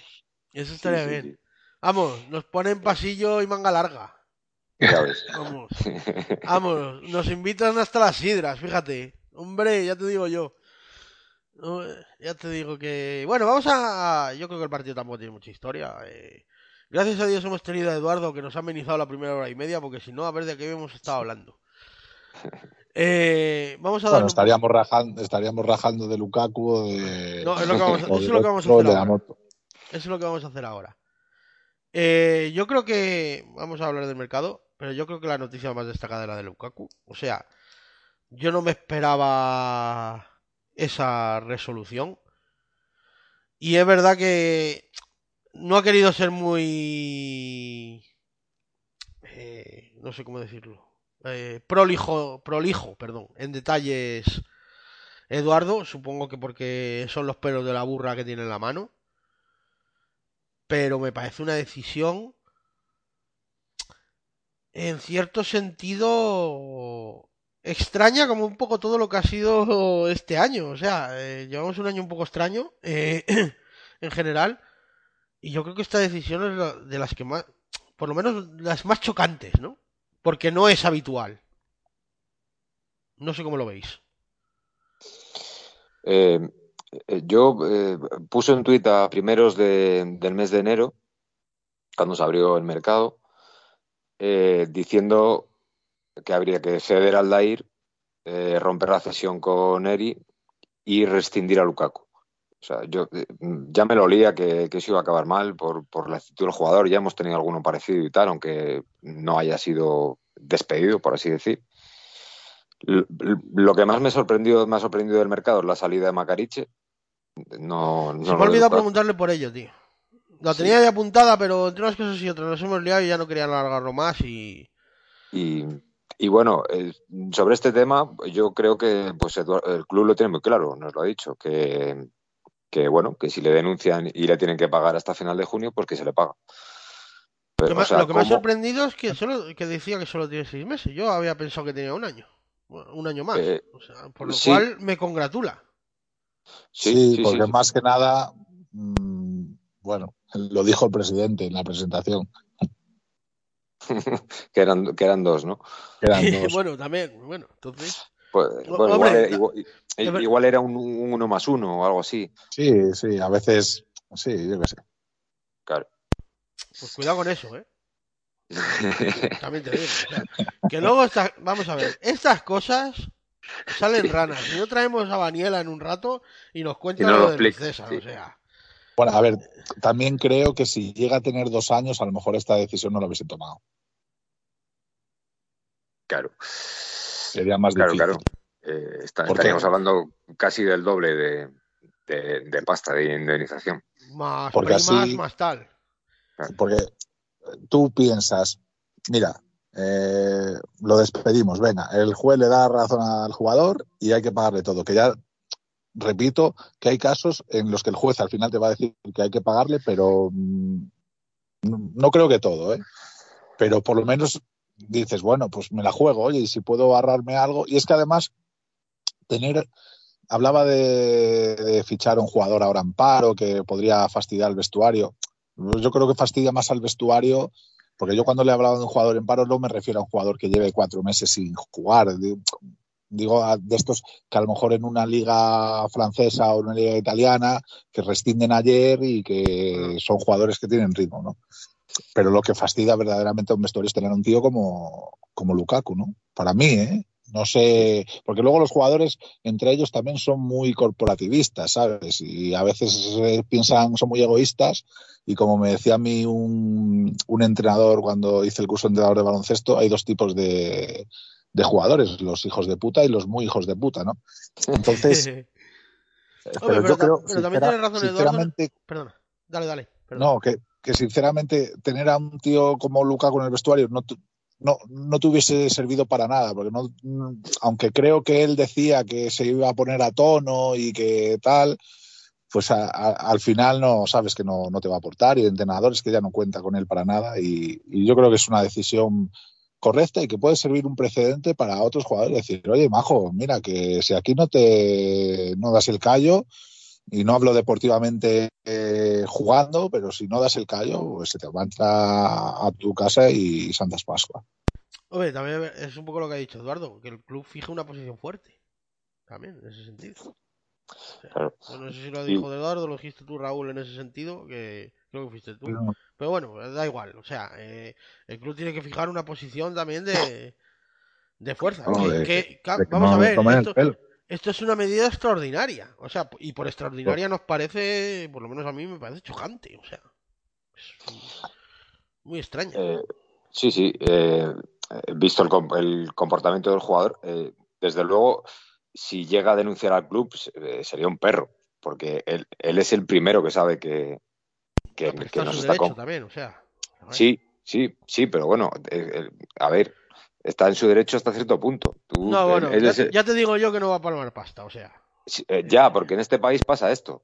Eh, denuncias y cobras. Eso es así. Pero el, el profesionalismo de este tío hay que No, ponerlo está en- claro. Pero, pero claro, la ley del trabajador obviamente está Sí, tan, a favor sí, del, claro. tan a favor del trabajador como es su cometido, que muchas veces estas cosas son imposibles demostrarlas. O sea, Sí, que en el Lugo, sí, sí. en el caso que estamos hablando que decía antes Mariela, en el Lugo, en el caso de Luis César, llevaron a tres capitanes ante la jueza para decirle que con ese tío no se entrenaba en condiciones. O sea, tres tíos que llevan 20 o 30 años en el fútbol diciendo que con ese tío no pegaban una patada a un bote. Y que no se estudiaban los rivales y que no sé qué. Ya, Pero pero es que como luego se salvó el equipo, ya, pero es que no fue por él. Es que fue eso por es más Alves o por el difícil que de demostrar. después. Eso es más difícil de demostrar. Pero un jugador eh, que físicamente no está bien, habrá parámetros físicos que lo determinen. Digo yo, Me ¿eh? imagino. Hombre, eh, Sí. se someterán a controles médicos eh, cada poco tiempo y... pero Creo claro, que un jugador es más fácil de demostrar su bajo rendimiento que un entrenador, porque, a ver, no entrenan. Es que- que eso, es, eso es muy relativo. Y luego, claro, llevar a la parte contratante, como decía Eduardo, si llevas a, a- a unos jugadores que sin saber quién, a lo mejor es uno que a los seis meses te ha dimitido como director deportivo porque está hasta el gorro de ti, pues no sé, suena, suena así un poco raro, pero si tú tienes eh, informes médicos y no sé, yo creo que a, a lo mejor ahí posible, es un poco más, posible más es, vamos a ver, pero que es muy difícil. O sea, van a tener que poner un carro de pruebas. Sí, sí, no, al final el club se arriesga porque sabe que, que el jugador va, va a denunciar. O sea, yo no sé de qué forma, o al final esas cosas a lo mejor llegas a un acuerdo antes de. Ya sabemos que es mejor un mal acuerdo que un buen juicio, ¿no? Entonces, a lo mejor llegas. También hay que ver la, la perspectiva de, de cuándo hizo eso el club. Porque hoy Eduardo, no sé si dijo, bueno, yo sí lo oí, pero tampoco le quiero meter en, en un compromiso, dijo la fecha de cuando se realizó eso, pero por ejemplo ayer se le dio de baja de, de la liga, si ayer fue cuando se tomó la, esa decisión, al final estás favoreciendo también al jugador, porque le has dado la posibilidad de que tenga un club. pues eso ese, también hay que ese mirar. detalle no me he dado yo cuenta, ¿eh? Que si volver si le rescindes eh, pasado a las 12, pues en teoría él no podría jugar en ningún club europeo, si a lo mejor en un club exótico. Entonces eso también hay que verlo. Si tenemos la suerte de que encuentra un equipo, pues a lo mejor el juez, no sé, no sé, es, es es- más- yo creo que había que tomar la decisión y se tomó la, la correcta y más teniendo seis meses. Oye, mira, si, si tienes que pagar los seis meses, pues se los pagas. Pero si puedes ahorrar algo, mira, pues y- eso que te llevas te... A ver, todos lo hemos dicho en Twitter, o muchos lo hemos dicho en Twitter, o sea, a este tío hay que echarlo. Ya está. Claro, O sea, sí, sí. eh, ¿Y qué más te da? Y si el tío se enroca y no quiere rescindir el contrato por voluntad propia, pues chico, se rompe el claro, contrato y a tomar por culo, o sea. Eh, Es que, no hay que ma- lo, que, lo que tenías es que sacarte el fardo de encima. Literal y la- metafóricamente. la, la parte culpable está, está muy clara en este caso. Entonces, Yo creo que a ojos de todos sí. O sea, yo creo que el club ha obrado extemporáneamente, como una medida extraordinaria, pero ha obrado bien. O sea, todos vamos, Sí, todos lo habíamos firmado. En el, el 1 de enero te dicen, vamos a echar al Bugaco y vamos, hay 20 tíos en la Y- puerta para sacarlo de allí. Y de todas las críticas que se han escuchado o leído en estos días, y yo creo que muchas con razón, yo creo que nadie ha protestado por, por el despido de, de Lukaku, la verdad. No, no, no, no, yo creo que O por lo menos yo no he leído a A, nadie. a- a mí yo creo que... A ver, yo creo que un comunicado hubiera estado bien. Con, sin, con cero detalles, o sea, se ha rescindido el contrato unilateralmente. El jugador ha finalizado y su relación contractual. con la Conferadina, punto en boca, ya está. Pero bueno, ellos. Que, pero ellos se manejan como, oye, como, como he dicho, eh, y como ha dicho él, el club se maneja como se maneja, en este sentido, dando las menores. Eh, información posible. Información posible. Así que, pues mira. Eh, me parece bien. Si, judicial, si judicialmente va a ser beneficioso, pues perfecto. Ni comunicado ni Cristo que lo fundó. Me, me parece bien. Pero vamos, que, al final, como todos estamos a la que salta estos días de mercado, y más el último día. Porque esto pasa el día 15 de enero y no te das cuenta hasta vez de saber cuándo, ¿sabes? Pero ha pasado el día 30 que está todo el mundo a la que salta. El día 31, vaya.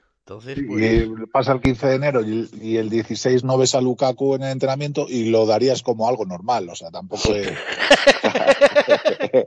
no te sorprendería. Esa, esa, esa es buena. Que también esa es una de las causas de despido objetivo. O sea, si tú no vas a entrenar, que al final tu trabajo es entrenar, porque jugar es, bueno, es otra historia, pero el trabajo del futbolista básicamente es entrenar. Y que en muchas ocasiones, o en alguna ocasión, según eh, han dicho, Gallego no estoy seguro, pero José Gómez sí, sí que lo dijo, que no eran lesiones, que él no se encontraba bien y que, ¿sabes? Encima es que el tío tenía un, el, umbral del dolor un poco bajo. La típica gastroenteritis. Sí, ¿no? No, no, que le molestaba, que no, Me molesta el gemelo, la uña del pie o la rasta izquierda, ¿sabes? O sea, al final... No, bueno, mira, yo qué sé. O sea, yo creo que es, en, verdad... Eh, lo podríamos haber comentado y se me ha ido. Yo creo que es un fichaje que no se debió haber realizado. Sí, es, pero se hizo por la cosa de que se cerraba el mercado, no había lateral izquierdo, o sea, llevan buscando lateral izquierdo desde entonces por lo que parece y vieron a este y dijeron, hostia. Eh, y tampoco, sí. Y tal, al final les comieron las prisas, yo creo. No, pero a ver, yo lo dije cuando lo ficharon, claro, ahora puede parecer a todo pasado. A mí, joder, no es por hacerme el, interesante, pero solo hay que ver el historial del jugador, ¿sabes? Solo hay que ver. Y yo me digné a ver un partido que jugó, no sé si era con el Monza, el último partido que jugó de playoff, que encima bajaron.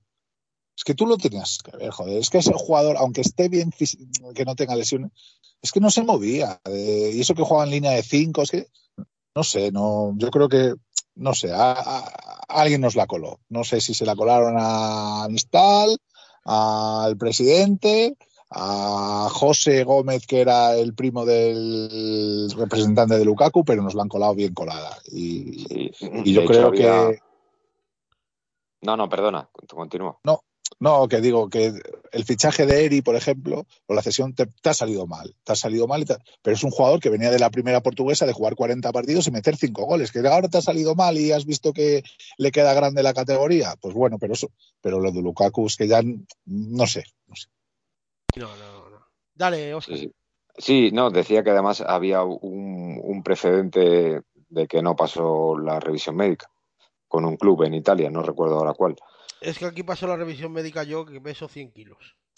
Claro, es, que eh, no pues sé a qué grado de eh, exhaustividad puede llegar una revisión médica aquí en, Ponferrada. Mira, ese, puede haber sido otro de los temas a tratar de la profesionalización, ¿ves? Es que luego se te quedan muchas, muchas cosas, se te quedan otras fuera, pues mira, por otras que venga, si, si tiene bien. eh, ¿Qué valoración hacéis de la, de la Winteriana? Eh, el último día se puso morcillón, pero al final fue gatillazo, ¿eh? Yo creo que hay es un jugador interesante.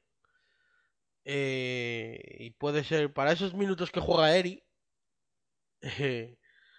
eh, pues es interesante que los juegue mejor este chaval o que tengamos un sustituto de Vallejo en, los días que no esté como ayer y, y no sé, es un jugador interesante y luego pues hemos hecho hombre por hombre porque eh, básicamente, bueno, el, fichaje de Sofian Chacla es por porque básicamente Diegues ha, ido al medio centro y ya lo van a utilizar ahí, ya y ya no, ni, no tenía ni idea de fichar un medio centro, sino un central para cubrir ahí a Dieguez en el medio centro.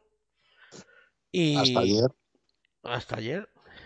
Ayer, ayer ya a lo mejor pensaron, bueno, que nos ha dicho Eduardo, que aceptaron la, Sí. la propuesta inicial del Huesca. Por, Por Selva, sí. o sea que ya el medio centro ya sí. Hombre, Sí, pero eh, se, eh, sería para acompañar a Dieguez, ¿eh? porque a día de hoy eh, para Gallegos son Dieguez y 10 más. me da. sí, porque no hay otro. Sí, sí, no, pero, o sea, eh, Vallejo, yo creo. Dieguez Vallejo y 10 más. Y 9 Sí. más, vaya. y 9, sí. Oja- ojalá 10, pero no, de momento 9.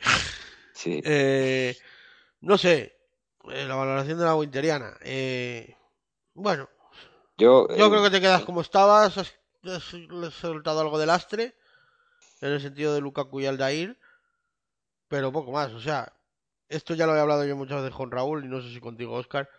O sea, los que te van a salvar no son los que hubieras traído, sino los que ya estaban. o sea, claro. Puedes traer algo más para mejorar el banquillo y poco más. Es que tampoco vas a hacer un fichaje de campanilla seguramente. O sea, tampoco es que necesites una revolución, lo que necesitas es que los jugadores titulares suban su nivel. Al nivel un poco más cercano al que tenían el año pasado. Punto. No Sí, sí. necesitas ser el Ibiza que te quita siete tíos y se mete otros siete tíos. Claro. Me da la sensación. No sé cómo lo veis Yo- vosotros. Sí, yo en relación al mercado, eh, al final nos ha faltado una, una salida por dar y, y una entrada por venir. O sea que tampoco, eh, al final tampoco es tanto desastre. Eh, hubo que hacer la incorporación del portero porque Macarici pidió salir y tal, y bueno, y a todos les convenía. Eh, central, por lo que decís, de que, de que Díaz va a ocupar el medio centro y, y hacía falta un, un, hombre más ahí. Y luego a mí Naim es un, es un jugador que me gusta, es un jugador que he visto mucho porque el año pasado lo tenía en el Futmundo.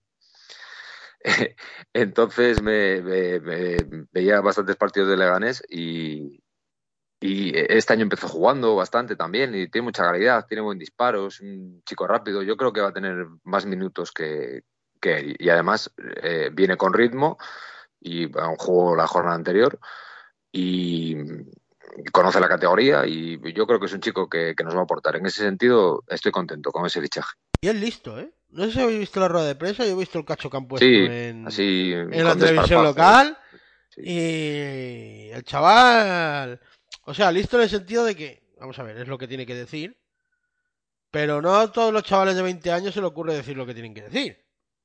No, o sea, y, y, lo, y, se le veía con vidilla, o sea, no sí, es. Sí, espabilado.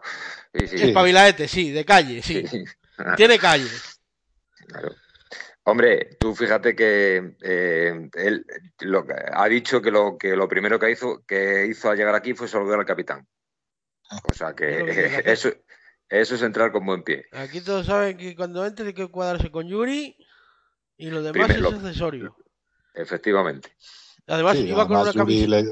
iba con una camiseta de la línea de esta nueva que ha sacado la SDP, o sea, ¿sabes? Que podría ir vestido de calle con su ropa normal, pero mira, o que igual se la han dado, ¿eh? Pero que, o, pero que me refiero, que se ha preocupado, ¿sabes? O sea, eh, la apuesta de largo, a mí, sin haberle visto más que lo, lo que jugó el año pasado aquí y pocos ratos más, o sea, el chaval, pues luego pasará lo que tenga que pasar, pero no sé, se le ve espabilado.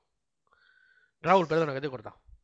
No, no, eh, sí, yo creo que se le ve, se ve espabilado. Iba a decir que, que él saluda a Yuri y Yuri le dijo, tú cuando tengas un hueco me la pasas. eso se lo dice a todos. y, y, y con eso ya está, ya, claro. ya, le diría él, eso a mí se lo dirás a todas.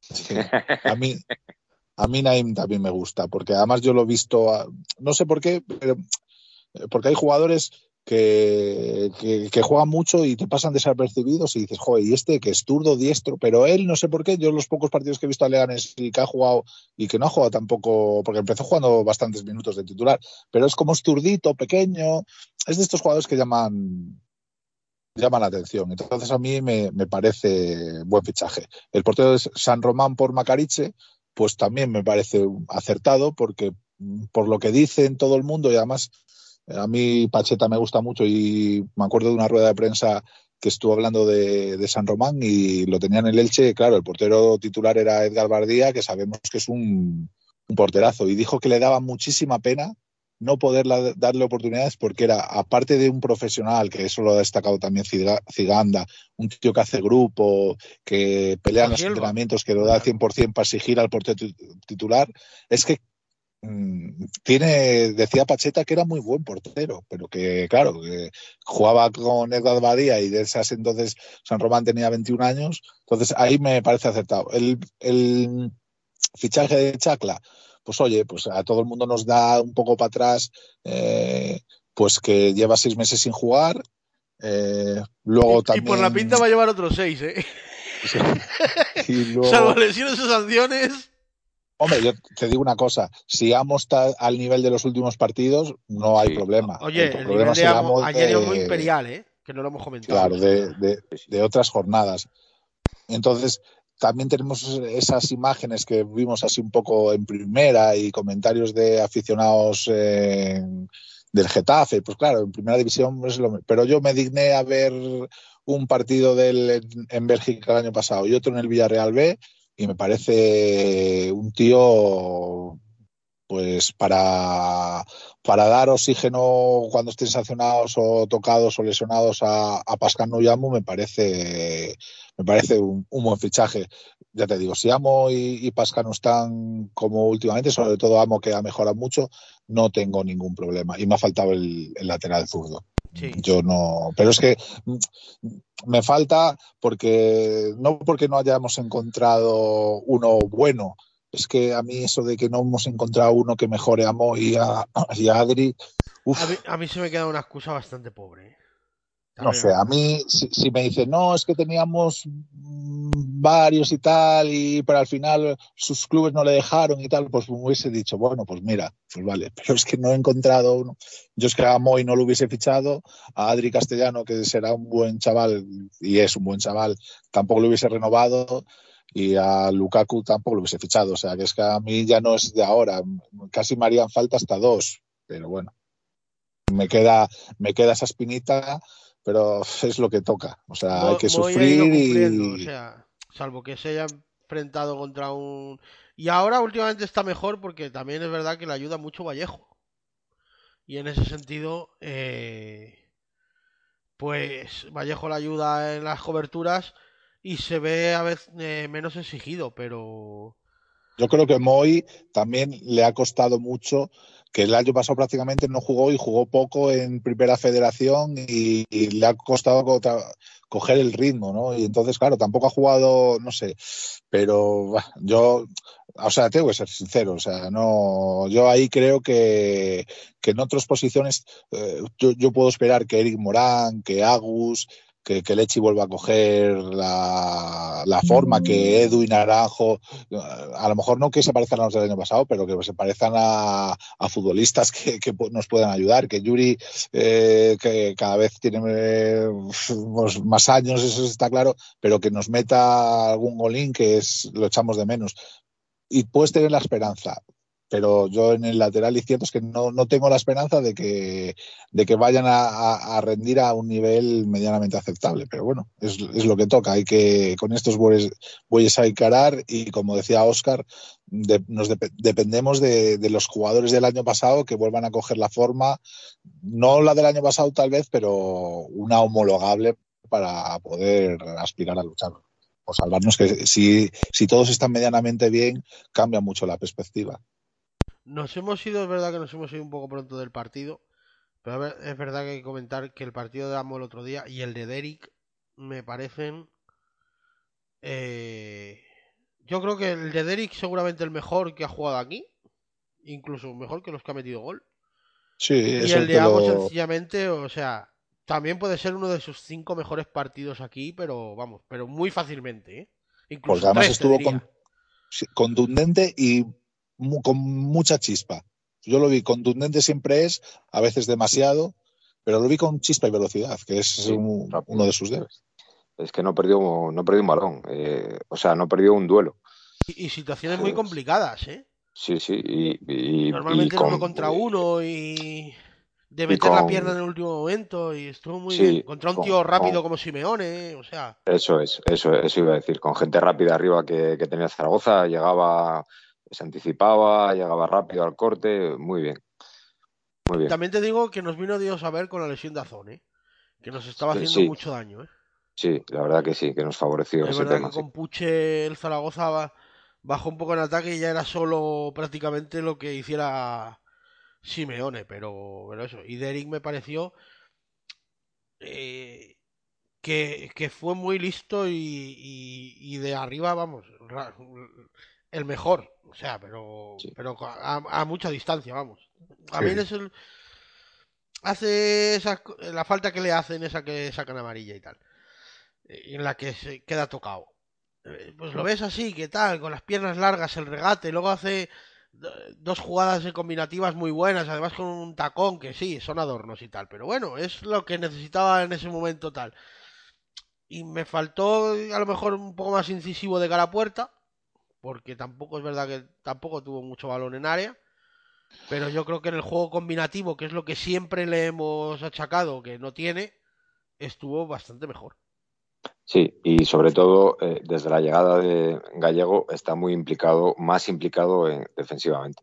Hace el trabajo sucio que ha hecho pues todos los delanteros que, han acompañado a Yuri aquí toda la vida. Eh, ha mejorado mucho en ese aspecto. Lo único que tiene en- que calentarse menos. Sí, Que se le calienta la sí. espoleta, pero salta la Claro, espoleta ahí, pero en un momento. es que le, le pegan mucho también. ¿eh? No, no, no, yo lo, yo lo dije el otro día aquí. O sea, yo Porque va- que es un tío que le pegan todas. 10 y da una y le sacan amarilla, ¿sabes? O sea, A mí dame esos jugadores que se calienten, Sí. pero que.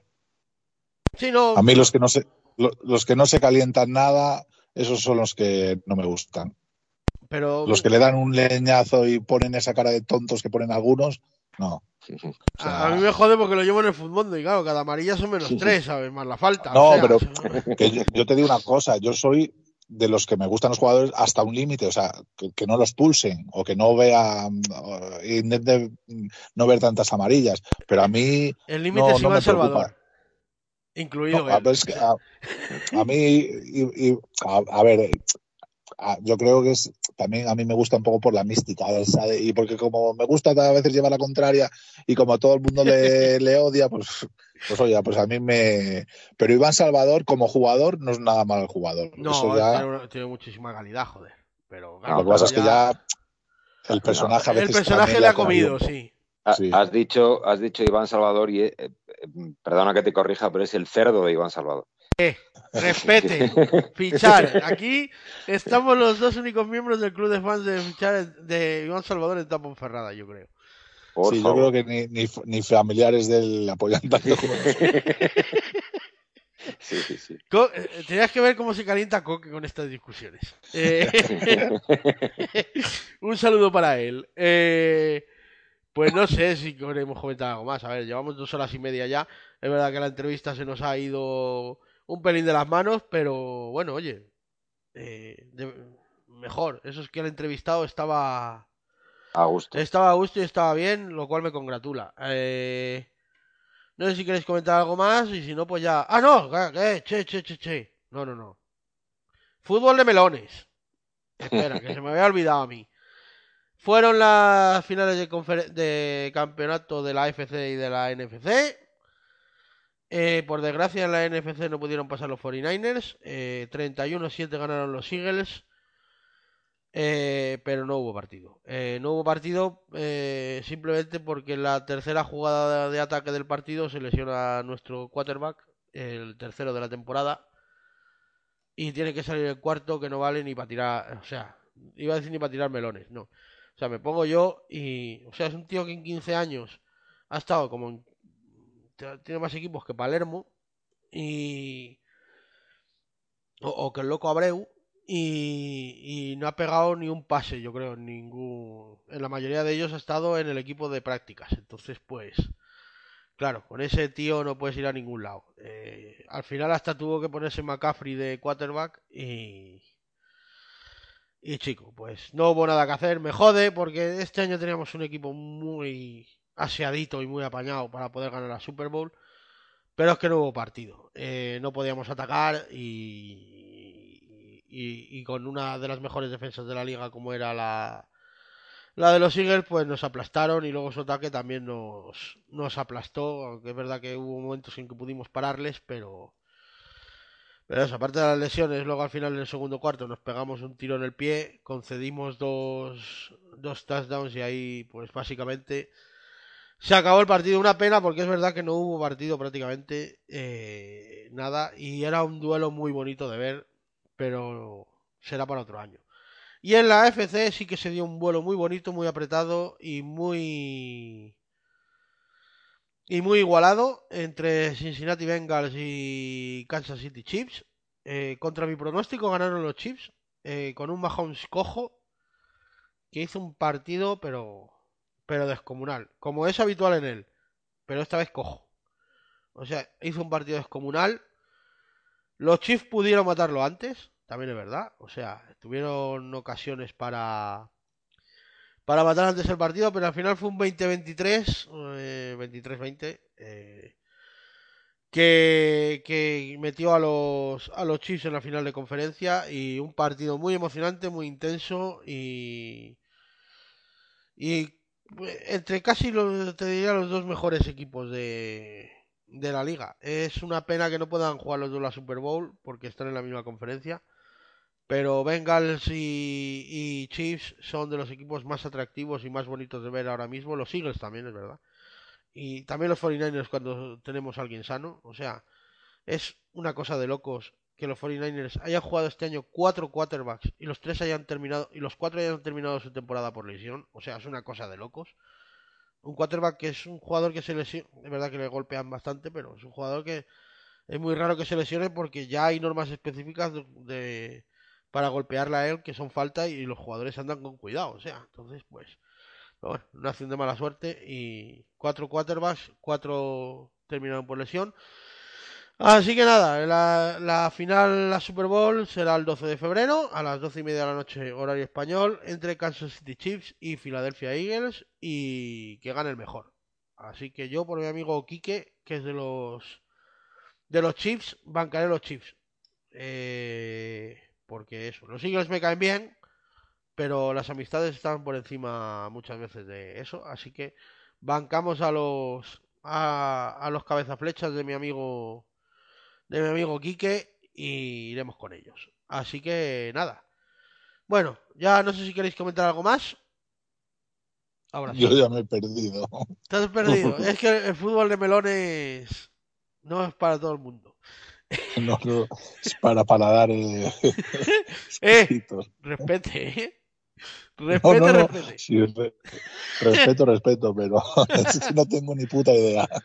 Pues eso es muy entretenido. Ya, ya, por eso yo lo meto aquí cuando hay playoffs, porque quiero que os aficionéis a esta mierda.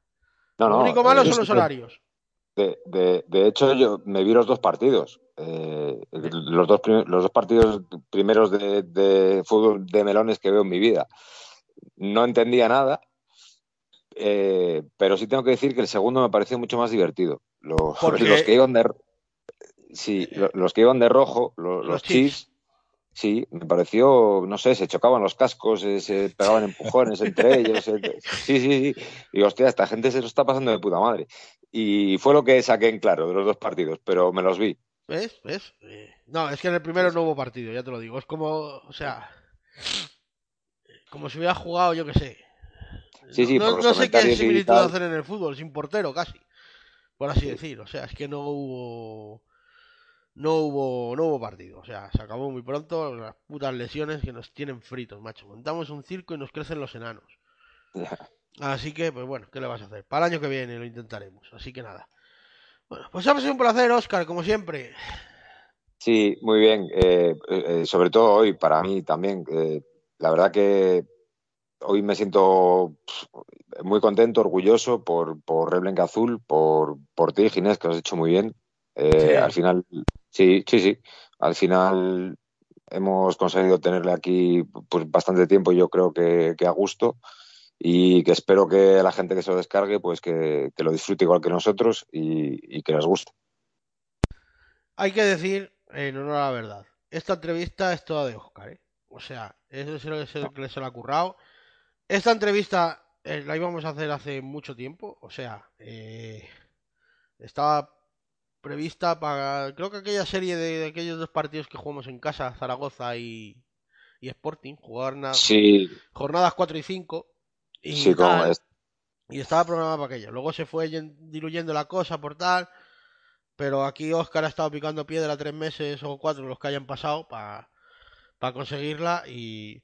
A ver, que yo tampoco me chupo el dedo, o sea, eh, Eduardo elige esta fecha porque a él le conviene mandar el mensaje que quiere mandar y yo encantadísimo de que lo mande con nosotros. O sea, eh, encantadísimo de que lo mande con nosotros porque se podía haber ido a la radio, a Toño, o a Frog, o a Paco, o al que sea, y lo ha hecho con nosotros. Y, y el club habla eh, por nosotros. Luego que la gente critique lo que lo que tenga que criticar, que en realidad me, como dije antes, me da absolutamente igual. Lo que sí quiero es que la gente respete el trabajo de Oscar para conseguir esta entrevista, que es un trabajo de meses, y que no, que aquí no nos levantamos y decimos, ay, vamos a llamar a Eduardo, a ver si nos que para lo mejor Toño, Frog o Paco es así, pero para nosotros no.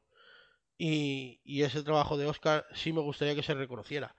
Porque a mí, me, o sea, por mí me da igual, o sea, a me, me suda la polla todo. A mí cada vez me cae peor la gente, o sea, en general. Entonces, eh, me estoy convirtiendo en una social de la hostia y me suda todos los cojones. Y lo que me podéis decir a mí, pues mira, decidme lo que queráis. Palmero, lameculo, lo que queráis, ya me lo digo yo. O sea, no, no me lo tenéis que decir vosotros. Pero el trabajo de Oscar y de esta gente me lo respetáis. Si hacéis el favor. ¿eh? Entonces, nada. Eh, pues eso. Que el mérito es todo de, de Oscar, que es el que se ha currado. Se ha currado todo. Y de Raúl, que la mayoría de las preguntas son suyas. O sea. Al final. Eh, aquí el único que no tiene mérito soy yo. Así que nada, Raúl, un placer como siempre. A ver si te prodigas pues un placer. Digo, que a ver si te lo prometo. Más. Aquí queda ante notario, queda certificado, claro que sí. Claro que sí, al, final lo dejas, lo dejas, ya sabes que tenía ganas y, qué mejor día que, hoy. Y bueno, pues para no repetir, reitero tus, tus palabras hacia, hacia Oscar, hacia ti que lo haces. Es que, de verdad, o sea, que lo haces como si fueses un, un profesional. No es por dorarte la píldora, pero, pero es verdad, es que yo estoy aquí con Oscar, que estamos eh, en el podcast, pero es que lo haces todo tan, tan seguido y tan del, tirón que, o sea, eh, dices que no tienes mérito, los huevos que no tienes. Me voy a poner colorado. Yo creo que es es un lujo tener para nosotros, pero para nosotros es un lujo, como dice Oscar, tener a, un miembro de la deportiva y es un miembro que es, que es, lo que te decía antes, es, se sabe todo. O sea, tú le preguntas a, Eduardo por cosas del club y sabe más que el presidente, que, pero estoy convencidísimo, convencidísimo y es que sé que es así. Y, yo creo que para todo el mundo, si mañana o, pasado eh, los medios de comunicación del Bierzo tienen ganas y que deberían. Yo creo que muchas partes de esta entrevista eh, eh, la deberían de, publicar, pues nombrándonos a nosotros, pero sobre todo para que dar altavoz a lo mejor a, la gente que, que, no, que no nos pueda escuchar, porque tener al director deportivo de un club de liga profesional contando tantas cosas, eh, es un lujo que, pocos pueden, acometer, ¿no? Y, bueno, pues esperemos tenerlo a él más veces, a Anistal, al presidente si se puede, quién sabe si algún día se puede venir eh, el entrenador de turno, ojalá que sea gallego el último día hablando de su renovación por la permanencia. Y yo creo que como oyente me lo paso muy bien y hoy eh, eh, pues especialmente como dice Oscar orgulloso de, todos vosotros y, de Red Blanca Azul que empezamos a, lo tonto y yo creo que estamos también creciendo un poco y eso mm, el Benito tienes tú y, de la gente que te rodea. Y estoy muy satisfecho y orgulloso de eh, pertenecer a esta, como dice Pedrerol, a esta gran familia. Un abrazo y gracias por todo. Bueno, yo también me despido, no sin antes, como siempre, daros las gracias por haber escuchado el podcast, por haberlo descargado. Eh, ya sabéis, si queréis participar, redblanqueazul.com, arroba redblanqueazul, facebook.com barra redblanqueazul. Si queréis participar en el foro con los foreros, redblanqueazul.foroactivo.com. Eh, y nada, eh, desear que el sábado en Algeciras el equipo vuelva a la senda de la victoria. Eh, sí, porque llevamos tres derrotas seguidas, creo. Eh, creo que sí, sí. Eh, sí, perdimos con Zamora, es verdad. Tres derrotas seguidas. Así que a ver si volvemos a las a la senda de la victoria, a ver qué tal Mintautas, Mocus, que no sé por qué en la televisión de Ponferrada se empeñan en llamarlo Mocus Mintautas, pero pero bueno, Mintautas es nombre, Mocus apellido, no es difícil tampoco. en la camiseta pone Mocus y en la camiseta se ponen los apellidos, así que no hay controversia alguna. Perdón. Así que nada, a ver qué tal este, este chaval y ya con ganas de verlos en casa porque tres semanas así sin, sin básquet en vivo no me mola nada, tío. Eh, me da un poco por saco. Así que lo paso muy mal. Me gusta ir al pabellón cada 15 días, igual que me gusta ir al Toralín cada, cada 15 días, pues al pabellón igual y lo, lo disfruto igual y, y me da rabia tener que esperar tanto. Pero bueno, a ver si podemos ganar las Algeciras, que es un equipazo, o sea, nos ganaron aquí, entonces ellos tienen un buen equipo, a ver si les ganamos. Y a ver el domingo a las seis y media de la tarde. Eh, contra el Racing, partido de 4, de 6, de 7, de todos los puntos que queréis ponerle. O sea, partido vital, finalísima. Y y, nada, pues a ganarlo y, y alejar los fantasmas y, luego ya pues hablaremos de Ibiza y de y de lo que tenga que venir. Pero de momento, ganar al Racing, hashtag ganar al Racing, debe ser la comidilla de todas las semanas y en redes sociales yo creo que deberíamos empezar a impulsarlo. Eh, ganar al Racing, ganar al Racing, ganar al Racing, solo ganar al Racing. Esta semana no importa nada más. Así que nada, pues eso, espero, espero que os lo hayáis pasado bien y como siempre, un saludo a todos y Opa Deportiva. Y Opa CDP. Gane la Ponferradina, que es el mejor equipo, que tiene tal y que gane él.